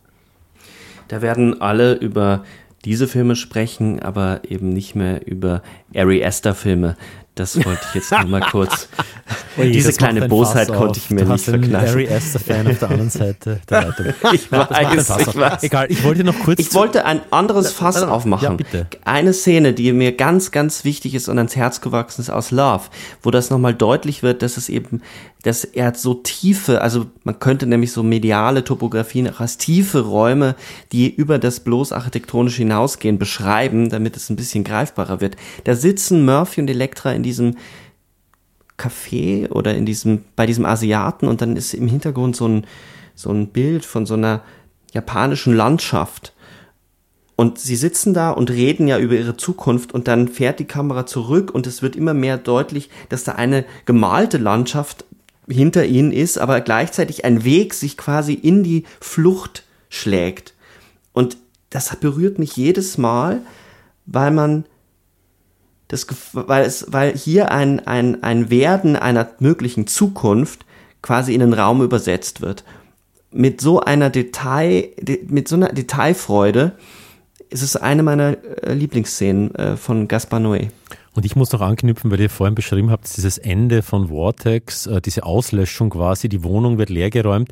Ich habe das äh, autobiografisch angemerkt, selber bei meinen Eltern mit einem längeren Abstand dazwischen bemerkt, also dass einfach eine Existenz irgendwann dann so verschwindet, wenn das alles, alle Dias sind weg, alle Mäntel sind weg, alle Jacken sind weg, die Wohnung wird leer, die Wohnung wird weitergegeben an den nächsten. Also ich habe das selber miterlebt und dieses Ende hat mich unglaublich berührt und ich habe mir dann auch gedacht, der Film steht in einem Dialog mit Enter the Void äh, bei der Wiedersichtung Enter the Void ist ein etwas jüngerer Noé, der noch nicht vielleicht so viele Todeserfahrungen gemacht hat, weil er hat auch bei der Biennale gesprochen, bei Vortex, über den Tod seiner Mutter und dass er sie begleitet hat, also im Moment des Todes dabei war und, äh, und das auch eine Inspiration Und er selber, war. er selber hat ja, ja genau. äh, wäre ja fast und er gestorben. Selber, ja, das musst du unbedingt noch ausführen, er selber.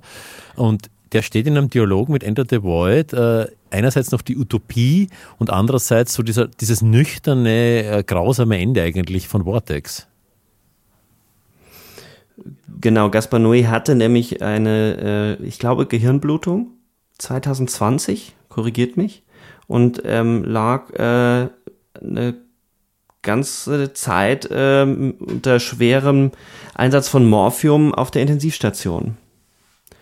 Also äh, die Möglichkeit, äh, von sowas äh, gesund wegzu, äh, also gesund davon zu kommen, sind schon gering.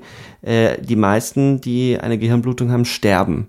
Und das war ein, ein großer, ein großes Glück von ihm. Er saß wohl irgendwo, ich kann mich jetzt nicht ganz genau erinnern, ob es in New York war oder in Paris in der Bar und fühlte sich schummrig und hat das beschrieben, als würde man nachmittags bei praller Sonne Poppers nehmen, so fühlte er sich. ähm, äh, zu solchen äh, Provokationen lässt er sich ja immer wieder hinreißen, dass er gerne von seinen Drogenexzessen spricht, wobei er ja auch zugegeben hat, dass er so viel gar nicht genommen hat. Ähm, und dann hat er dem Barmann gesagt, er soll jetzt bitte sofort äh, den Krankenwagen rufen, weil irgendwas stimmt nicht. Und das hat ihm das Leben gerettet. Ja, also Autobiografie und Lust am Filme machen, also so diese Schaulust und gleichzeitig sehr ernste Themen. Also es treffen so viele Gegensätze aufeinander, die sich aber extrem ja, gegenseitig aufwiegen oder die gegenseitig sich verstärken, finde ich. Hm, absolut. Ich finde, dass wir an einem sehr spannenden Punkt jetzt äh, rausgekommen sind, nämlich an einer Diskussion des Kinos überhaupt. Ich glaube, Gaspar Noé ist jemand, wo man über die Form des Kinos und des Erzählens sprechen kann und auch das gegenwärtige Kino in Frage stellen kann. Das haben wir jetzt in Ansätzen gemacht. Da wir aber schon relativ weit fortgeschritten sind in der Zeit, würde ich ähm, um eine letzte Antwort von euch bitten eine, ein bisschen auch was Persönlicheres vielleicht. Wir, Gaspar Noé hat jetzt selber gesagt, und nehmen wir ihn einfach mal voll, auch wenn das äh, das Risiko birgt, dass wir ihm auf den Leim gehen, dass eine neue Zeit anfängt für ihn, ein neues Filmeschaffen. Welchen Stoff würdet ihr denn gerne von ihm sehen? Äh, von diesem Formalisten, von diesem Filmemacher. Äh, auf was hättet ihr denn Lust? Ähm, auf welche Bilder? Auf welche Geschichten? Also für mich ist Noé jemand, dem ich wirklich entgegenfiebere, wenn er einen neuen Film vorlegt. Ganz ehrlich, ich möchte mich wirklich überraschen lassen. Also in dem Fall ist die Überraschung das Großartigste. Man weiß nie, was kommt. Äh, man, man weiß nicht, welche Obsessionen ihn gerade plagen. Und äh, das ist wirklich einer der Filmemacher. Es gibt auch andere, die sind so verlässlich. Da freut man sich, es kommt ein neuer Film, aber ich freue mich jetzt auch zum Beispiel total auf den neuen Film von Dario Argento. Aber äh, ich weiß ungefähr, was mich erwartet, glaube ich. Und bei Noé ist es wirklich eine Überraschung. Also Vortex war so ein Film, mit dem hatte ich nicht gerechnet. Also ich hatte mit diesem Noé nicht gerechnet und dass einen überrascht, finde ich überhaupt schon eine ganz große Qualität.